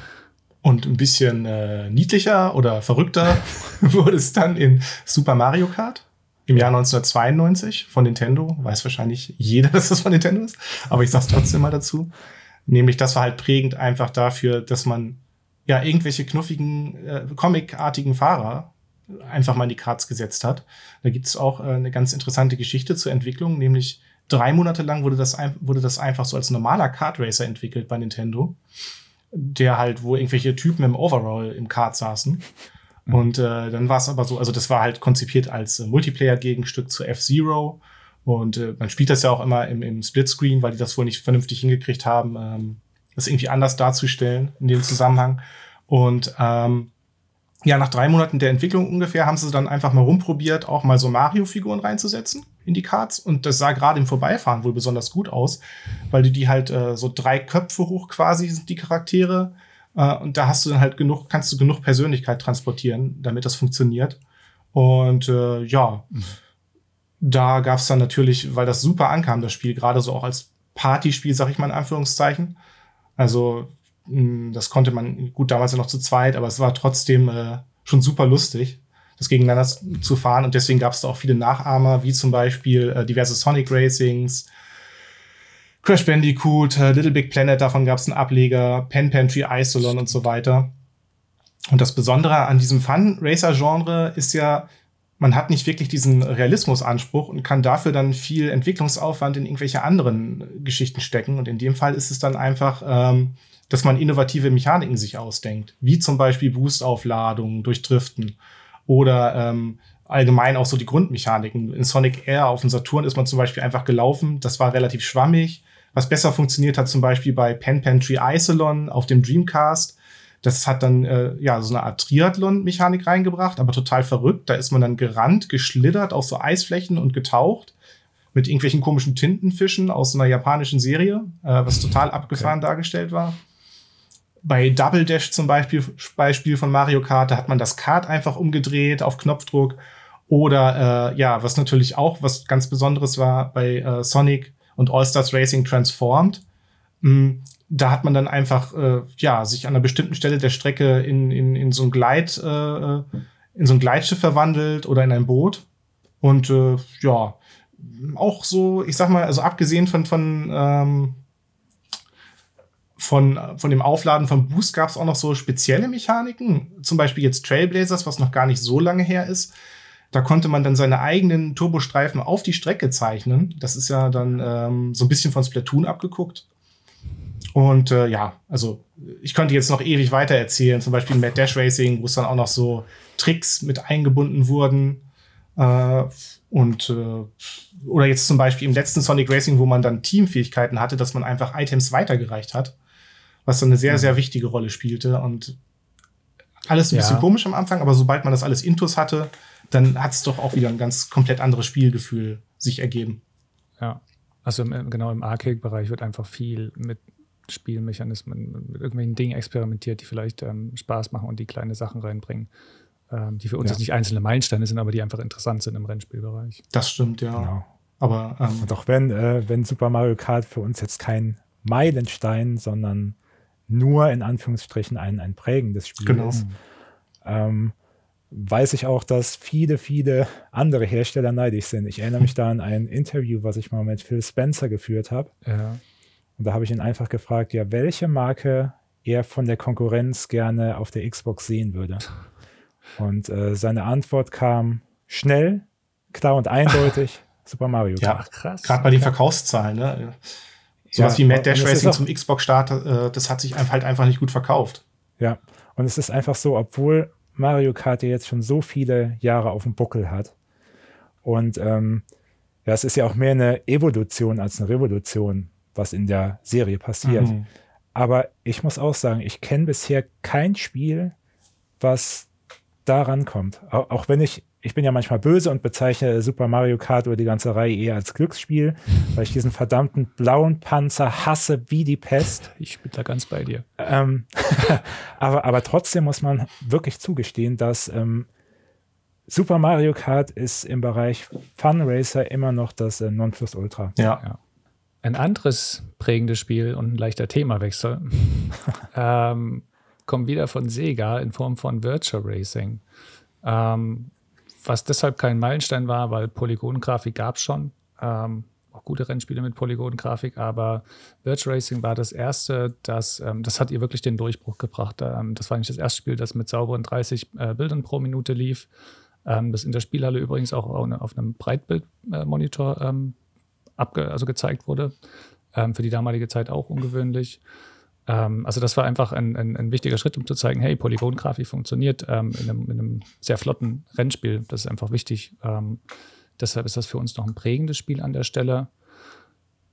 Genau. Und ähm, ähnlich ging es ja auch da mit, Ridge Racer, zumindest was die Technik angeht, was, was ja eben, wo, wo Namco dann auch auf Polygone gesetzt hat, äh, war uns vor allen Dingen deshalb ein Meilenstein wert, weil bei Ridge Racer zum ersten Mal das Driften als ja. zentrales ähm, Spielelement ge gefeiert und umgesetzt wurde. Ähm, dazu kam noch ein wirklich unfassbar krasser Spielhallenautomat, der wahrscheinlich nicht in jeder äh, handelsüblichen Arcade gestanden hat. Das war nämlich wirklich ein Mazda MX5, ein Originalnachbau 1 zu 1 mit einer riesigen Leinwand und sogar Ventilatoren für eine 4D-Racing-Erfahrung und sogar die Instrumente in diesem Mazda-Modell, die, die haben funktioniert. Geil. Also Krass. der totale Overkill und Ja. ein bisschen auch Größenwahnsinn. Was wahrscheinlich Was die allerwenigsten Spielhallen aber bei sich hatten. Ne? Die meisten hatten eher einen kleineren, Genau. eine kleinere Variante. Ähm, was aber dann nur unterstreicht, dass Ridge Racer schon was ganz Besonderes war, auch im Rennspielgenre. Ja, genau. Gerade dieses Gefühl, äh, weil du halt wie auf Schienen quasi durch den Drift geleitet wirst. Das hat ja gar nicht den Anspruch, Mhm. dann quasi in dem Moment realistisch zu sein, sondern einfach, wie komme ich besonders elegant und mit coolem Spielgefühl durch diese Kurve hindurch und Ja. äh, kann das so in einem Flow in mein, in mein Rennen einbinden. Und was Ja. diesen Flow auch noch weiter so befeuert hat, das war natürlich dann auch die, äh, so diese Mischung aus Breakbeat und Hardcore-Musik, äh, die so sehr stark auch an die damalige Tuner-Szene und ähm, ja auch Driftrennszene äh, in, in Tokio angelehnt war. Wie zum Beispiel im Julianas Tokyo ist so ein bekannter Club, der so extrem ähnliche Musik gespielt hat damals. Ähm, ja, also teilweise sogar mit, mit äh, Gabba-Gehämmer da im, im, im Replay und äh, ja. Ja, ja. Wobei, das war noch nicht am Automaten, meine ich. Das war dann in, in der, Play in der PlayStation-Umsetzung zum ersten Mal, Ach so. Okay. dass sie so richtig Gas gegeben haben beim, äh, bei der Musik. Ja, ich habe auch nie, nie den Automaten ähm, leider gespielt. Aber wo wir bei Automaten sind und bei Begeisterung von Jan, haben wir im gleichen Zeitraum Ja. Äh, ein Spiel, was dir doch sehr auf dem, am Herzen liegt. Das stimmt, ja. Das hat dann noch mal ähm, sozusagen einen draufgesetzt im Vergleich zu Virtual Racing, nämlich Daytona mhm. USA. Das hat mich damals äh, in, der, in Dänemark im Urlaub in der Spielhalle auch völlig äh, begeistert wieder, weil es einfach so unglaublich realistisch damals aussah. Also auch richtig ähm, ja freundliche Farben so aus heutiger Sicht. Ähm, und das Besondere war natürlich dann auch, dass du äh, komplette Moment, das ist komplette Texturen, ne? Genau, ja, und zwar fully textured map Polygons. Und äh, das hat man halt echt ge gemerkt, wenn man vorher hauptsächlich Sprite-Zooming-Spiele gespielt hat oder halt, äh, ich konnte auch nicht so ganz viel meistens mit ähm, Vektor-Grafikrennen spielen oder halt mit, äh, was weiß ich, halt nicht texturierten Polygonen wie bei Virtual Racing anfangen, an, ja, anfangen, aber bei Daytona, das, da war ich dann einfach hin und weg. Ähm, ja. ja. Auch wenn es jetzt spielerisch und eigentlich relativ klassisch war, ne, so als Arcade Racer. Ja, weshalb es für uns auch kein, kein, kein Meilenstein ist, wie ähm, Ridge Racer gerade noch, ähm, aber eben in, in, diesem technischen Bereich, ähm, was es auch für die Rennspieler spielerisch dann auch gemacht hat. Es lief ja auch mit, mit 60 Bildern pro Sekunde ja, im stimmt, Gegensatz genau. zu den 30 Gut, von Virtual. Also. Das war, wirkte unheimlich flüssig, gerade vor allen Dingen mit der Grafik dann. Mhm, ja, genau. Und man muss dazu sagen, als kleine Warnung, äh, die Saturn-Umsetzung, die erste war nicht so toll, die zweite dann ein bisschen besser, aber so wirklich das volle Erlebnis hat man dann in der Spielhalle damals nur gekriegt. Was ja auch mhm. halt ein typischer Merkmal damals in den 90ern war von Rennspielen. Und damit wechseln wir mal wieder aus der Spielhalle zurück ins Wohnzimmer oder wo immer auch der PC stand oder wo man sonst äh, Need for Speed gespielt hat. Ähm, das für uns kein Meilenstein ist, weil es spielerisch gar nicht mal ähm, was äh, groß Neues macht, ähm, das Genre nicht in dem Sinne ähm, groß voranbringt, aber das ist natürlich ähm, weit ähm, geprägt hat. Ähm, und einfach auch, weil es seit 25 Jahren eine, äh, eine ganz feste Größe ist. Es hat, was es ausgezeichnet hat, ist, dass es dieses, das sieht man heute auch in Arcade-Spielen ganz häufig, dass es ein, naja, ein glaubhaftes ähm, Fahrgefühl ähm, versucht einzufängen und den, und den, Spaß am Fahren, aber natürlich in einer ähm, fiktiven, spaßigen äh, Rennumgebung quasi. Ja. ja. generell muss man ja sagen, dass die Need for Speed-Reihe, weil sie schon so lange äh, dabei ist, also nicht nur ihre Höhen und Tiefen hatten, sondern auch ja verschiedene Ausrichtungen manchmal verfolgt hat. Man denke jetzt zum Beispiel mal an ein Need for Speed Shift oder auch Pro Street, wo man versucht hat, die Serie doch mehr in, in den Bereich der Simulation zu ja. bringen. Oder halt auch die Hot Pursuit Geschichten, wo dann die Verfolgungsjagd zwischen Raser und äh, Polizei halt im, im Vordergrund waren oder auch Most Wanted, wo dann die, die offene Welt Einzug in die Serie gehalten hat. Uns wichtig, weshalb wir auch gesagt haben, es war zumindest ein prägender Teil der Serie, war auf jeden Fall Need for Speed Underground. Äh, Tuning gab es zwar auch vorher schon in einem, in einem Gran Turismo, aber hier war es dann doch mehr die, diese Tuning-Kultur, die jetzt nicht nur auf die, die Leistung geschaut hat, sondern auch wirklich auf diesen, ich nenne es das mal optischen Schnickschnack wie eine äh, Untergrund und wie eine Unterbodenbeleuchtung und, und solche Sachen und auch diese, ja, diese Aufkleber und so weiter, auch diese, diese illegalen Aktivitäten bei Nacht, was natürlich auch so im Zuge der, der Fast and the Furious Filme entstanden ist. Ja. Aber es war auf jeden Fall ein, ein prägender Teil innerhalb der Reihe, aber nicht der einzige. Ja, ähm, nicht zu vergessen auch ähm, Need for Speed Hot Pursuit, die mit dem Autolog-System ähm, viel dazu beigetragen hatten, dass ähm, Spieler sich, ähm, dass Spieler Herausforderungen ständig im Spiel ähm, hatten und mit ihren Freunden verbunden waren und dadurch auch ständig ähm, motiviert wurden, ähm, Dinge in dem Spiel zu machen. Genau, so ein bisschen ja. wie, wie man das aus Trials ja auch kennt zum Beispiel. Ja. Genau. Also diese, ähm, dieses ähm, gegenseitige ständige Herausforderung, ähm, ständig versuchen, ähm, sich zu überbieten, ähm, das war da auch ein, ähm, da, dadurch auch ein ganz wichtiger Aspekt nochmal. Ja. ja, das könnte eigentlich viel öfter in Spielen vorkommen. Aber jetzt kommen wir im harten Cut quasi zu dem nächsten Titel, nämlich das ist unser nächster Meilenstein, Sega Rally Championship. Wow. Und zwar 1995 war das der Jan oder war das eine Aufnahme? Äh, ja, eine kleine Besonderheit ist, dass da bis zu sechs Arcade-Automaten miteinander verknüpft werden konnten. Aber die große Besonderheit, die mich auch total begeistert hat, das war einfach, wie stark sich die äh, verschiedenen Oberflächen Streckenoberflächen auf die Steuerung ausgewirkt haben. Nämlich, das mhm. war eins der allerersten Spiele mit so einer richtig schön, sag ich mal, weichen Steuerung, wo du wirklich den Untergrund gefühlt hast und dann wirklich, äh, ja, das hat sich auf jede Hundertstel ausgewirkt, dass man sich richtig schöne äh, Zeitduelle liefern konnte da. Mhm. Das war ähm, ja grafisch natürlich auch wieder sehr schön, typisch Sega in der Spielhalle. Und da gab es dann auch mal eine richtig gute Saturn-Umsetzung im Gegensatz zu Daytona. Ähm, ja. Ja. ja. Äh, viele werden sich an der Stelle jetzt vielleicht fragen, hm, Rally?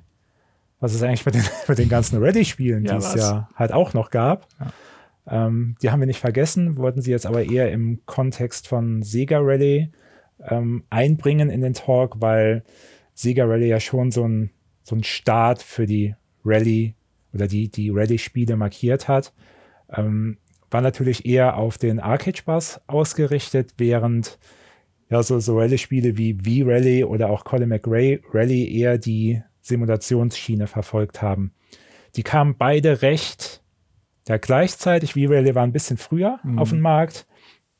Ähm, erinnert mich immer so ein bisschen an das Duell, was wir heute bei, beim Shooter haben zwischen Call of Duty und Battlefield.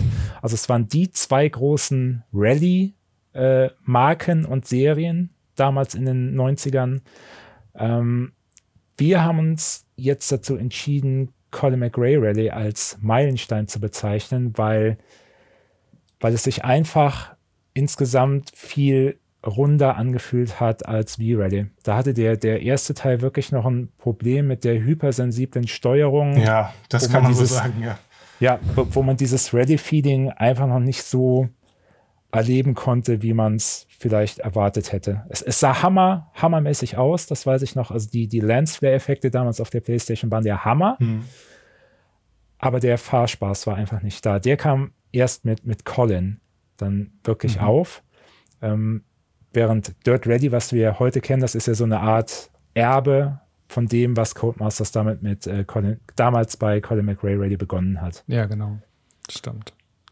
Ähm, ein wichtiger Schritt im Rallye-Genre markiert noch Richard Burns Rally, ähm, was wir jetzt auch nur als prägend bezeichnen, weil natürlich in dem ganzen Drumherum ist es immer noch ein Rallye-Spiel, wie man es kennt und erwartet. Das Besondere an Richard Burns Rally war halt der extrem hohe Anspruch ähm, und, das, äh, und die Herausforderungen, die an den Spieler gestellt wurden. Also ich glaube, bis heute gibt es keine Rallye-Simulation, die derart hart und auf Realismus getrimmt ist wie äh, Richard Burns Rally. Das hört man immer wieder, ja. Wobei viele ja. ja. sagen, dass sie hyperrealistisch ist, also schon ein bisschen zu weit geht eigentlich. Ja. Aber, ja. Aber, aber, aber es ist halt eben cool zu sehen, dass wenn, wenn du einen Abflug hast in einem Rallye-Spiel, ja. ich meine, das macht ja selbst ein, ein Dirt Rally, wenn du da zu weit, wenn du einen Abhang runterfährst, was auch immer, hm. wirst du auf die Strecke zurückgesetzt, bekommst eine Strafzeit. So, das war bei Richard Burns Rally nicht so. also da musstest du wirklich warten, bis, bis Helfer kamen, das Auto wieder aus dem, aus dem Graben geschoben haben, was auch immer. Ja. Also das war schon ein ganz anderer Schnack an ja, an Realismus oder dem versuchten Realismus als das, was wir heute in Spielen kennen. Und auch mhm. das, das Fahrmodell war halt enorm anspruchsvoll. Ähm, auch die, die Fahrschule, die, die geboten wurde, die, die brauchte man noch wirklich, um überhaupt in der Lage zu sein, ähm, das Fahrzeug da halbwegs auf der Straße halten zu können. Ja. Und deshalb ist Richard Burns Rally schon ein Spiel, was prägend war, worüber heute auch noch gesprochen wird. Und halt eben ein ganz besonderer ja, Titel im Rallye Bereich. Äh, was ich super interessant finde, ist, dass mit ähm, quasi zum Abschluss unseres äh, Rallye-Exkurses wir wieder bei Sega Rally ankommen. Natürlich nicht beim Original, sondern bei der ähm, Neuauflage quasi, die Sega 2006 rausgebracht hat für PS3 und 360. Ähm, die hatten damals ein paar von ihren Marken ähm, modernisiert, Afterburner auch und Outrun, wobei Outrun auch wirklich fantastisch geworden ist. Und Sega Rally ist aber das Besondere. Ähm, dort hatte man eine ähm, Deformation des Bodens. Also wenn man über eine schlammige Strecke gefahren ist, dann haben die Reifen tatsächlich den Schlamm zur Seite gedrängt und ähm, also nach unten und zur Seite gedrückt und wenn man das nächste Mal drüber gefahren ist, dann hat sich das ganz anders angefühlt, weil da eben eine Spurrille war tatsächlich. Das hat es in der Form noch gar nicht gegeben und ist ähnlich ähm, wegweisend auch wichtig für einige spätere Spiele gewesen, gell, Micha? Ja, es ist zum Beispiel, wenn man sich heute die, die Motocross-Geschichten zum Beispiel anschaut, die, die wir jetzt auch nur mal am Rand erwähnen wollen, sowas wie ein MXGP und so weiter da spielt das auch eine, eine Rolle, weil, weil man ja auch auf Rundkursen unterwegs ist, wie sich die Strecke halt durch die, die Furchen im Boden verändert und dadurch auch mhm. die, die Fahrphysik äh, tatsächlich spürbar beeinflusst. Ein bisschen anders macht jetzt ein Dirt 2.0, ähm, wo man ja meistens die Etappen von Punkt A nach B fährt. Ja. Aber da gibt Codemasters zumindest die Option zu sagen, äh, wie weit die Strecke schon abgenutzt sein soll, wenn man selbst an den Start geht. Mhm. Und auch da spürt man dann äh, teilweise sehr, sehr deutlich, was so eine, ja, so eine Abnutzung der Strecke bewirken kann. Ja, ja. Ja, aber auch ähm, generell wollte ich an der Stelle noch anmerken, natürlich gibt es auch noch viele andere Offroad-Disziplinen, wie das bereits erwähnte MXGP oder auch die MX vs. ATV Geschichte, die damals, ich glaube, über THQ kam, die, auch da haben wir gesagt, das erwähnen wir nur am Rand. Auch da gibt es natürlich die Simulationsschiene, die die Rainbow Studios so ein bisschen verfolgt haben, als auch die Arcade-Schiene, wie es Pure gemacht hat. Und natürlich gab es auch die offiziellen Rallye-Spiele von den Evolution Studios am Anfang, was dann weitergereicht wurde zu Milestone, Big Ben und so weiter, wo jetzt demnächst Codemasters die Lizenz bekommen wird. Mhm da wird es natürlich spannend zu sehen, wie es mit dem Rallye-Genre allgemein weitergeht. Ja. Jetzt kommen wir zu einem Spiel, bei dem ich ähm, vor der Vorbereitung auf den Talk quasi äh, alles drauf gewettet hätte, dass es ein Meilenstein ist. Und das inzwischen dann aber gar nicht mehr selbst als Meilenstein sehe, nämlich ist ähm, Wipeout. Ähm, 1995 für die PlayStation. Ah, und für PC ähm, wo ich zuerst eine Demo gespielt habe, die noch ohne 3D-FX-Beschleunigerkarte lief. Ähm, das Spiel dann später leider nicht und ich mir deshalb eine kaufen musste. ähm, aber ähm, unabhängig davon, ähm, macht das Interessante ist, das Wipeout, es ist natürlich ein prägendes Spiel, also da braucht man gar nicht drüber reden. Die Art und Weise, wie es das, das, das Rennspielgenre auch durch das Marketing, nicht nur das Spiel selbst, aber auch das Marketing ähm, so ein erwachsenes Flair gegeben hat, weil es sich eher an ältere Jugendliche gerichtet hat, nicht so sehr an mhm. Kinder. Ähm, und auch prägend in der Art, dass viele Spiele dann ähm, Dinge aus Wipeout nachgemacht haben, stilistisch ähnlich sein wollten oder ähm, Spielelemente übernommen hatten. Ähm, keine Frage. Aber es gab ähm, schwebende Gleiter, gab schon, es gab schon Futurist, also Future Racer. Ähm, es gab Rennspiele, in denen man eben Pickups aufgelesen hat und Feinde damit, ähm, damit Schaden zugefügt hat. Das war alles gar nicht so neu. Was so ein bisschen neu ist, ist, dass spätestens mit dem zweiten Wipeout, ähm, im ersten gab es auch schon lizenzierte Musik. Das ist natürlich ein großer Punkt. Der ist auch bei Rennspielen ähm, später dann immer ähm, ganz wichtig geworden. Die Musik ist bei Rennspielen ohnehin immer, spielt eine große Rolle. die bleibt hängen, weil man halt fährt, während man ständig das Gedudel im Hinterkopf hat. Nein, es, ist, es gibt fantastische Soundtracks. Wir hatten ja auch Out, äh, Outrun zum Beispiel erwähnt, Ridge Racer. Ähm, Genau, also ähm, alles wichtige Punkte, aber eben prägend, ähm, nur eben kein Meilenstein für uns. Und wir bleiben bei Sony, wo wir jetzt auch wieder einen Meilenstein sehen in ähm, Destruction Derby, das ebenfalls ein früher PlayStation-Titel war. Ähm, und das auch ähm, spätere Spiele beeinflusst hat, wie Flatout, Carmageddon, Wreckfest. Ähm, das Besondere, was Destruction Derby gemacht hat, ist, dass man zwar auch Rennen gefahren ist, aber es hat auch gereicht, Gegner einfach ähm, kaputt zu fahren. und auch das gab es in, in, in ähnlichen Formen schon. Aber was da wirklich so cool war und erstmals so cool war, ähm, ist, dass man die Autos ja, ähm, die wurden ja richtig deformiert auf eine Art und Weise, wie man das vorher nicht gesehen hatte. Und es war ein unheimlicher Gaudi, sich gegenseitig die Karten kaputt zu fahren, oder der KI die Karten kaputt zu fahren und selber in so, in so einem Schrottding noch über die Pisten zu rauschen. Das hat, das hat es noch nicht gegeben. Das war in der Form auf jeden Fall neu, ähm, ähm richtungsweisend ja, für uns deshalb, ähm, auch wenn es nicht der Aspekt nicht direkt mit Rennen zu tun hat, ähm, spielt ja doch für viele Rennspiele. In, in vielen Multiplayer-Partien ja. schon. Ja, das ist allerdings wahr, okay. ja, das stimmt. Also äh, das ist das Spiel, wo Fairness Rating nichts verloren hat.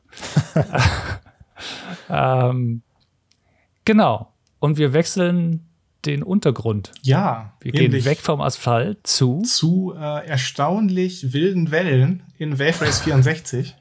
ja. Äh, ja, das hatte halt einfach für damalige Verhältnisse, eigentlich sogar auch noch für heute, weil viel, wenige haben das eigentlich vernünftig imitieren können. Eine unglaublich akkurate Wellen- und Wasserphysik äh, ist somit auch eines der technisch imposantesten N64-Spiele. Äh, darf deshalb für uns ein ganz klarer Meilenstein. Ähm, ich meine, es ist ja klar, wenn man halt über diese Welle äh, mit einem Jetski, ähm, ja, wie soll man sagt, pflügt, richtig, dann ist das ein ganz, ganz anderes Spielgefühl als jetzt in anderen Rennen. Das, und äh, ja. Dadurch ergaben sich halt auch ganz coole äh, Möglichkeiten, auch richtig krass auf Zeit zu fahren. Ähm, es gab auch diverse andere Spiele dann, zum Beispiel für PlayStation Jet Motor, die haben das versucht, so ein bisschen zu imitieren, aber die sind meist wirklich so an der Wellenphysik gescheitert. Das heißt, oft gab es dann eine relativ flache Wasseroberfläche oder Hydro Thunder war halt sehr arcade-lastig, das war auch cool so in der Spielhalle, aber hat halt nicht wirklich dieses, dieses, ja, dieses Gefühl rübergebracht, wirklich so in, in, in Wellen und es war ja auch dynamisch, dass sich äh, das Wetter verändert hat während des Rennens und so weiter. Später gab es ja auch noch mal ähm, Blue Shift auf dem GameCube. Ja, das Mhm. ist auf jeden Fall für uns äh, ein Meilenstein auf dem Wasser. Ja. Ein weiterer Meilenstein, diesmal in der Großstadt, ist äh, Crazy Taxi für uns. Denn da hat Sega einmal mehr bewiesen, dass es schon einer der wichtigsten Player im Rennspielgenre ist, auch gerade was Innovation und so weiter angeht. Alleine dieses Konzept, ähm, Fahrgäste durch eine offene Welt zu transportieren unter, unter Zeitdruck, verdient schon ja, höchsten Respekt, sich Ja. äh, sowas überhaupt auszudenken und dann noch äh, so unfassbar cool einfach umzusetzen mit diesen äh, verschiedenen Fahrern. Man hatte auch, man hatte ja wirklich reale Marken im Spiel. Da hat der, der Fahrgast nicht gesagt, hier bring mich an Third Street, Ecke, Fifth oder sonst was, sondern er hat wirklich gesagt, hey, bring mich zum nächsten Device Store oder bring mich zu Burger King und so weiter. Auch, dass diese, diese Marken einfach in dem Spiel drin waren, Ja. das war schon cool. Dann noch der, der Soundtrack, äh, wo unter anderem The Offspring daran beteiligt war. Das war einfach der Hammer. Dann die, die, die Stunt-Einlagen und überhaupt, das war, das war auch so eine Art Vorreiter für Aktivitäten, wie wir sie heute oft in der offenen Welt vorfinden. ja. Und eins der ersten Rennspiele in so einer 3D-offenen Welt, gell? Ja, Also- ja, Eins der ersten, die wir gefunden hatten, jedenfalls. genau. Mhm. So, und nach Crazy Taxi hat Sega nochmal einen Innovationshit gelandet und zwar so einen richtig fetten, meiner Meinung nach, und zwar mit MSR auf Dreamcast. Ähm, okay, man kann jetzt sagen Sega, aber es war wieder Bizarre Creations, Mhm. die ja erstmals mit dem PlayStation Formel 1 in Erscheinung getreten sind. Und das Kudos-System und die ganze Aufmachung von MSR empfand ich damals nicht nur als Evolution, sondern tatsächlich als eine Revolution. Mhm. Dieses, ähm, ja, die, die, diese, dieser Belohnungsaspekt Ja. und auch dieser Erziehungsaspekt ein bisschen ordentlich und cool zu fahren, Ja. ähm, war für mich absolutes Neuland. Auch al- allein die Tatsache, dass du dir selbst die, die Ziele Ja. gesetzt hast. Das erweitert einfach die Motivation so stark, weil du halt so viele eigene Moti Motivationsziele setzen kannst. wie du bei einem Zeitfahren performen willst. Oder auch, dass du vor einem Rennen sagst, hey, ich werde mindestens Zweiter in dem Rennen und nur dann bekomme ich die Belohnung. Ja. Das ist heut, heute halt komplett umgekehrt. Wenn ich jetzt an Forza Horizon denke, was ja noch viele Elemente auch von einem MSR und PGR drin hat, aber da wird man ja wirklich, man wird ja ständig mit Belohnungen überschüttet. Egal, ob man Erster oder Letzter wird, man bekommt immer irgendwas.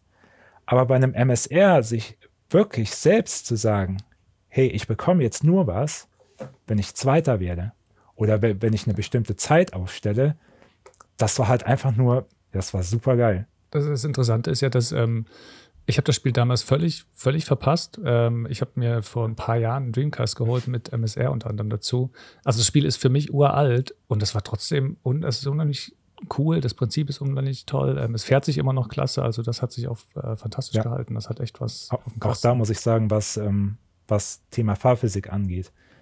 Ähm, wenn mich heute jemand fragt, ja, was ist so für dich die perfekte Fahrphysik, wenn es nicht unbedingt eine Hardcore-Simulation sein muss, mhm. werde ich immer MSR oder PGA nennen. Weil äh, für ja. mich hat niemand diese, diese goldene Mitte so sehr getroffen, wie es damals Bizarre Creation geschafft hat. Ja, ähm, auf jeden Fall. Das schafft jetzt im Ansatz Playground Games, finde ich, bei, bei den Horizon-Geschichten.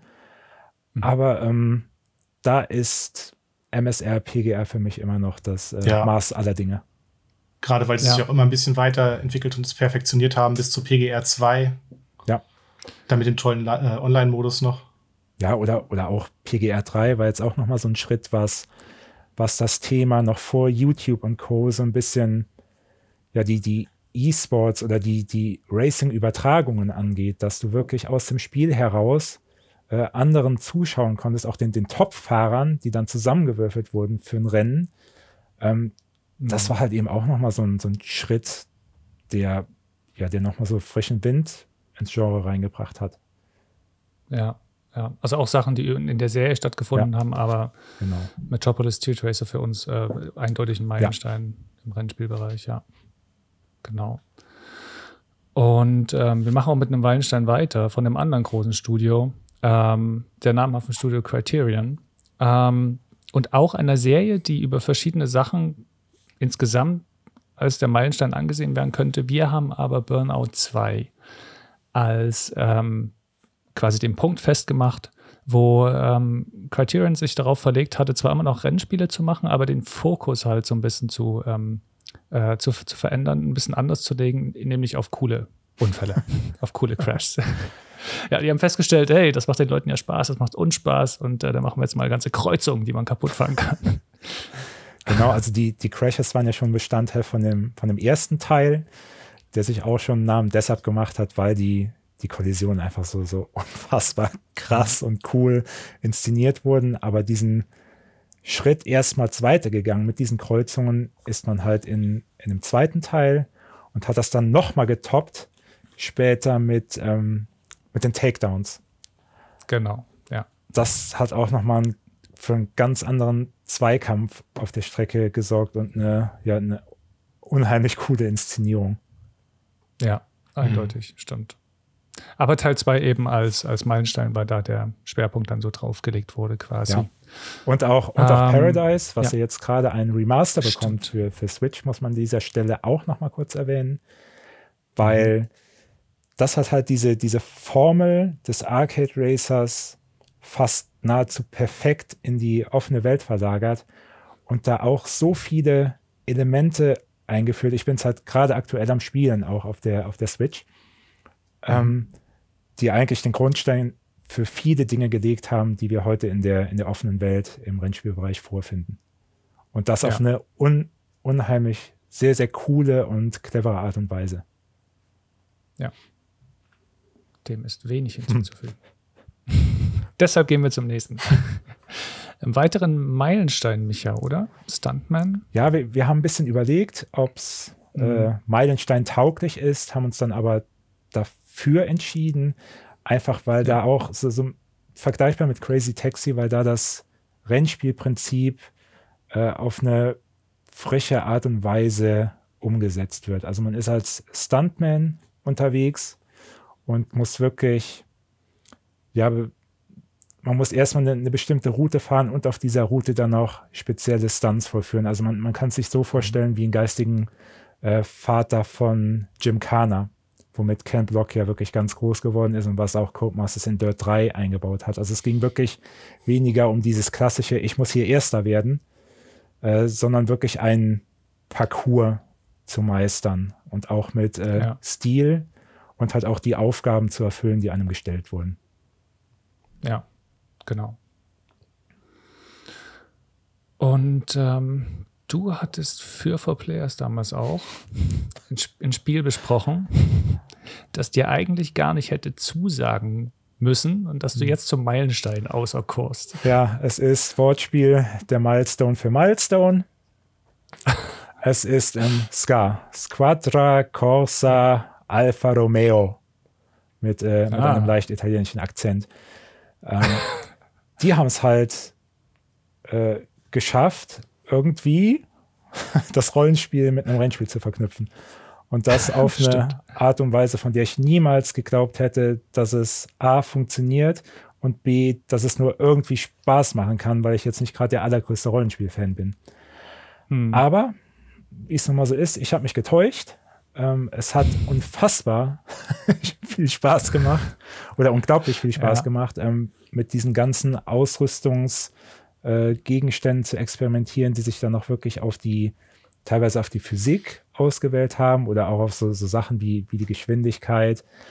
Ähm, es war einfach, es hat sich super, super frisch angefühlt, weil es sowas in der Form vorher einfach noch nie gab. Hm. Ähm, und es hat ein Feature eingeführt, was heutzutage ja fast zur Standardausstattung gehört, selbst zu eher simulativen Spielen wie einem Formel 1 von Codemasters. Ähm, ja. Also Milestone hat zum ersten Mal die Rückspulfunktion in ein Rennspiel eingebaut. Mhm. Was im ersten Moment, äh, wenn man das als, zum ersten Mal erlebt hat, dachte man, ja, sind die bescheuert? Das, das habe ich gedacht, ja. ja weil, weil, warum soll ich denn dann noch aufpassen, ordentlich zu fahren, wenn ich immer wieder ja. die, die, das Zeug zurückspulen kann? Ähm, ja. Mittlerweile bin ich etwas versöhnlicher mit der, mit der Funktion, weil sie ja auch in, ja, ich sag mal, etwas anspruchsvolleren Spielen wie einem Forza Motorsport Einzug gehalten hat. Und ich habe dann mhm. schon gemerkt, ähm, was für ein Luxus es eigentlich ist, wenn man nach einem Fehler einfach zurückspulen kann und diese Stelle dann wieder neu in Angriff und wieder neu lernen kann, anstatt wieder eine komplette Runde drehen mhm. zu müssen. Es erspart einfach ja. unfassbar mhm. viel Zeit. Es sollte einfach begrenzt sein auf eine bestimmte Zahl. Genau, das haben sie auch anfangs, glaube ich, gemacht. Aber ich finde halt den, den, den Lerneffekt immer noch ähm, super bei der Zeitlupenfunktion und würde sie deshalb auch nicht missen wollen.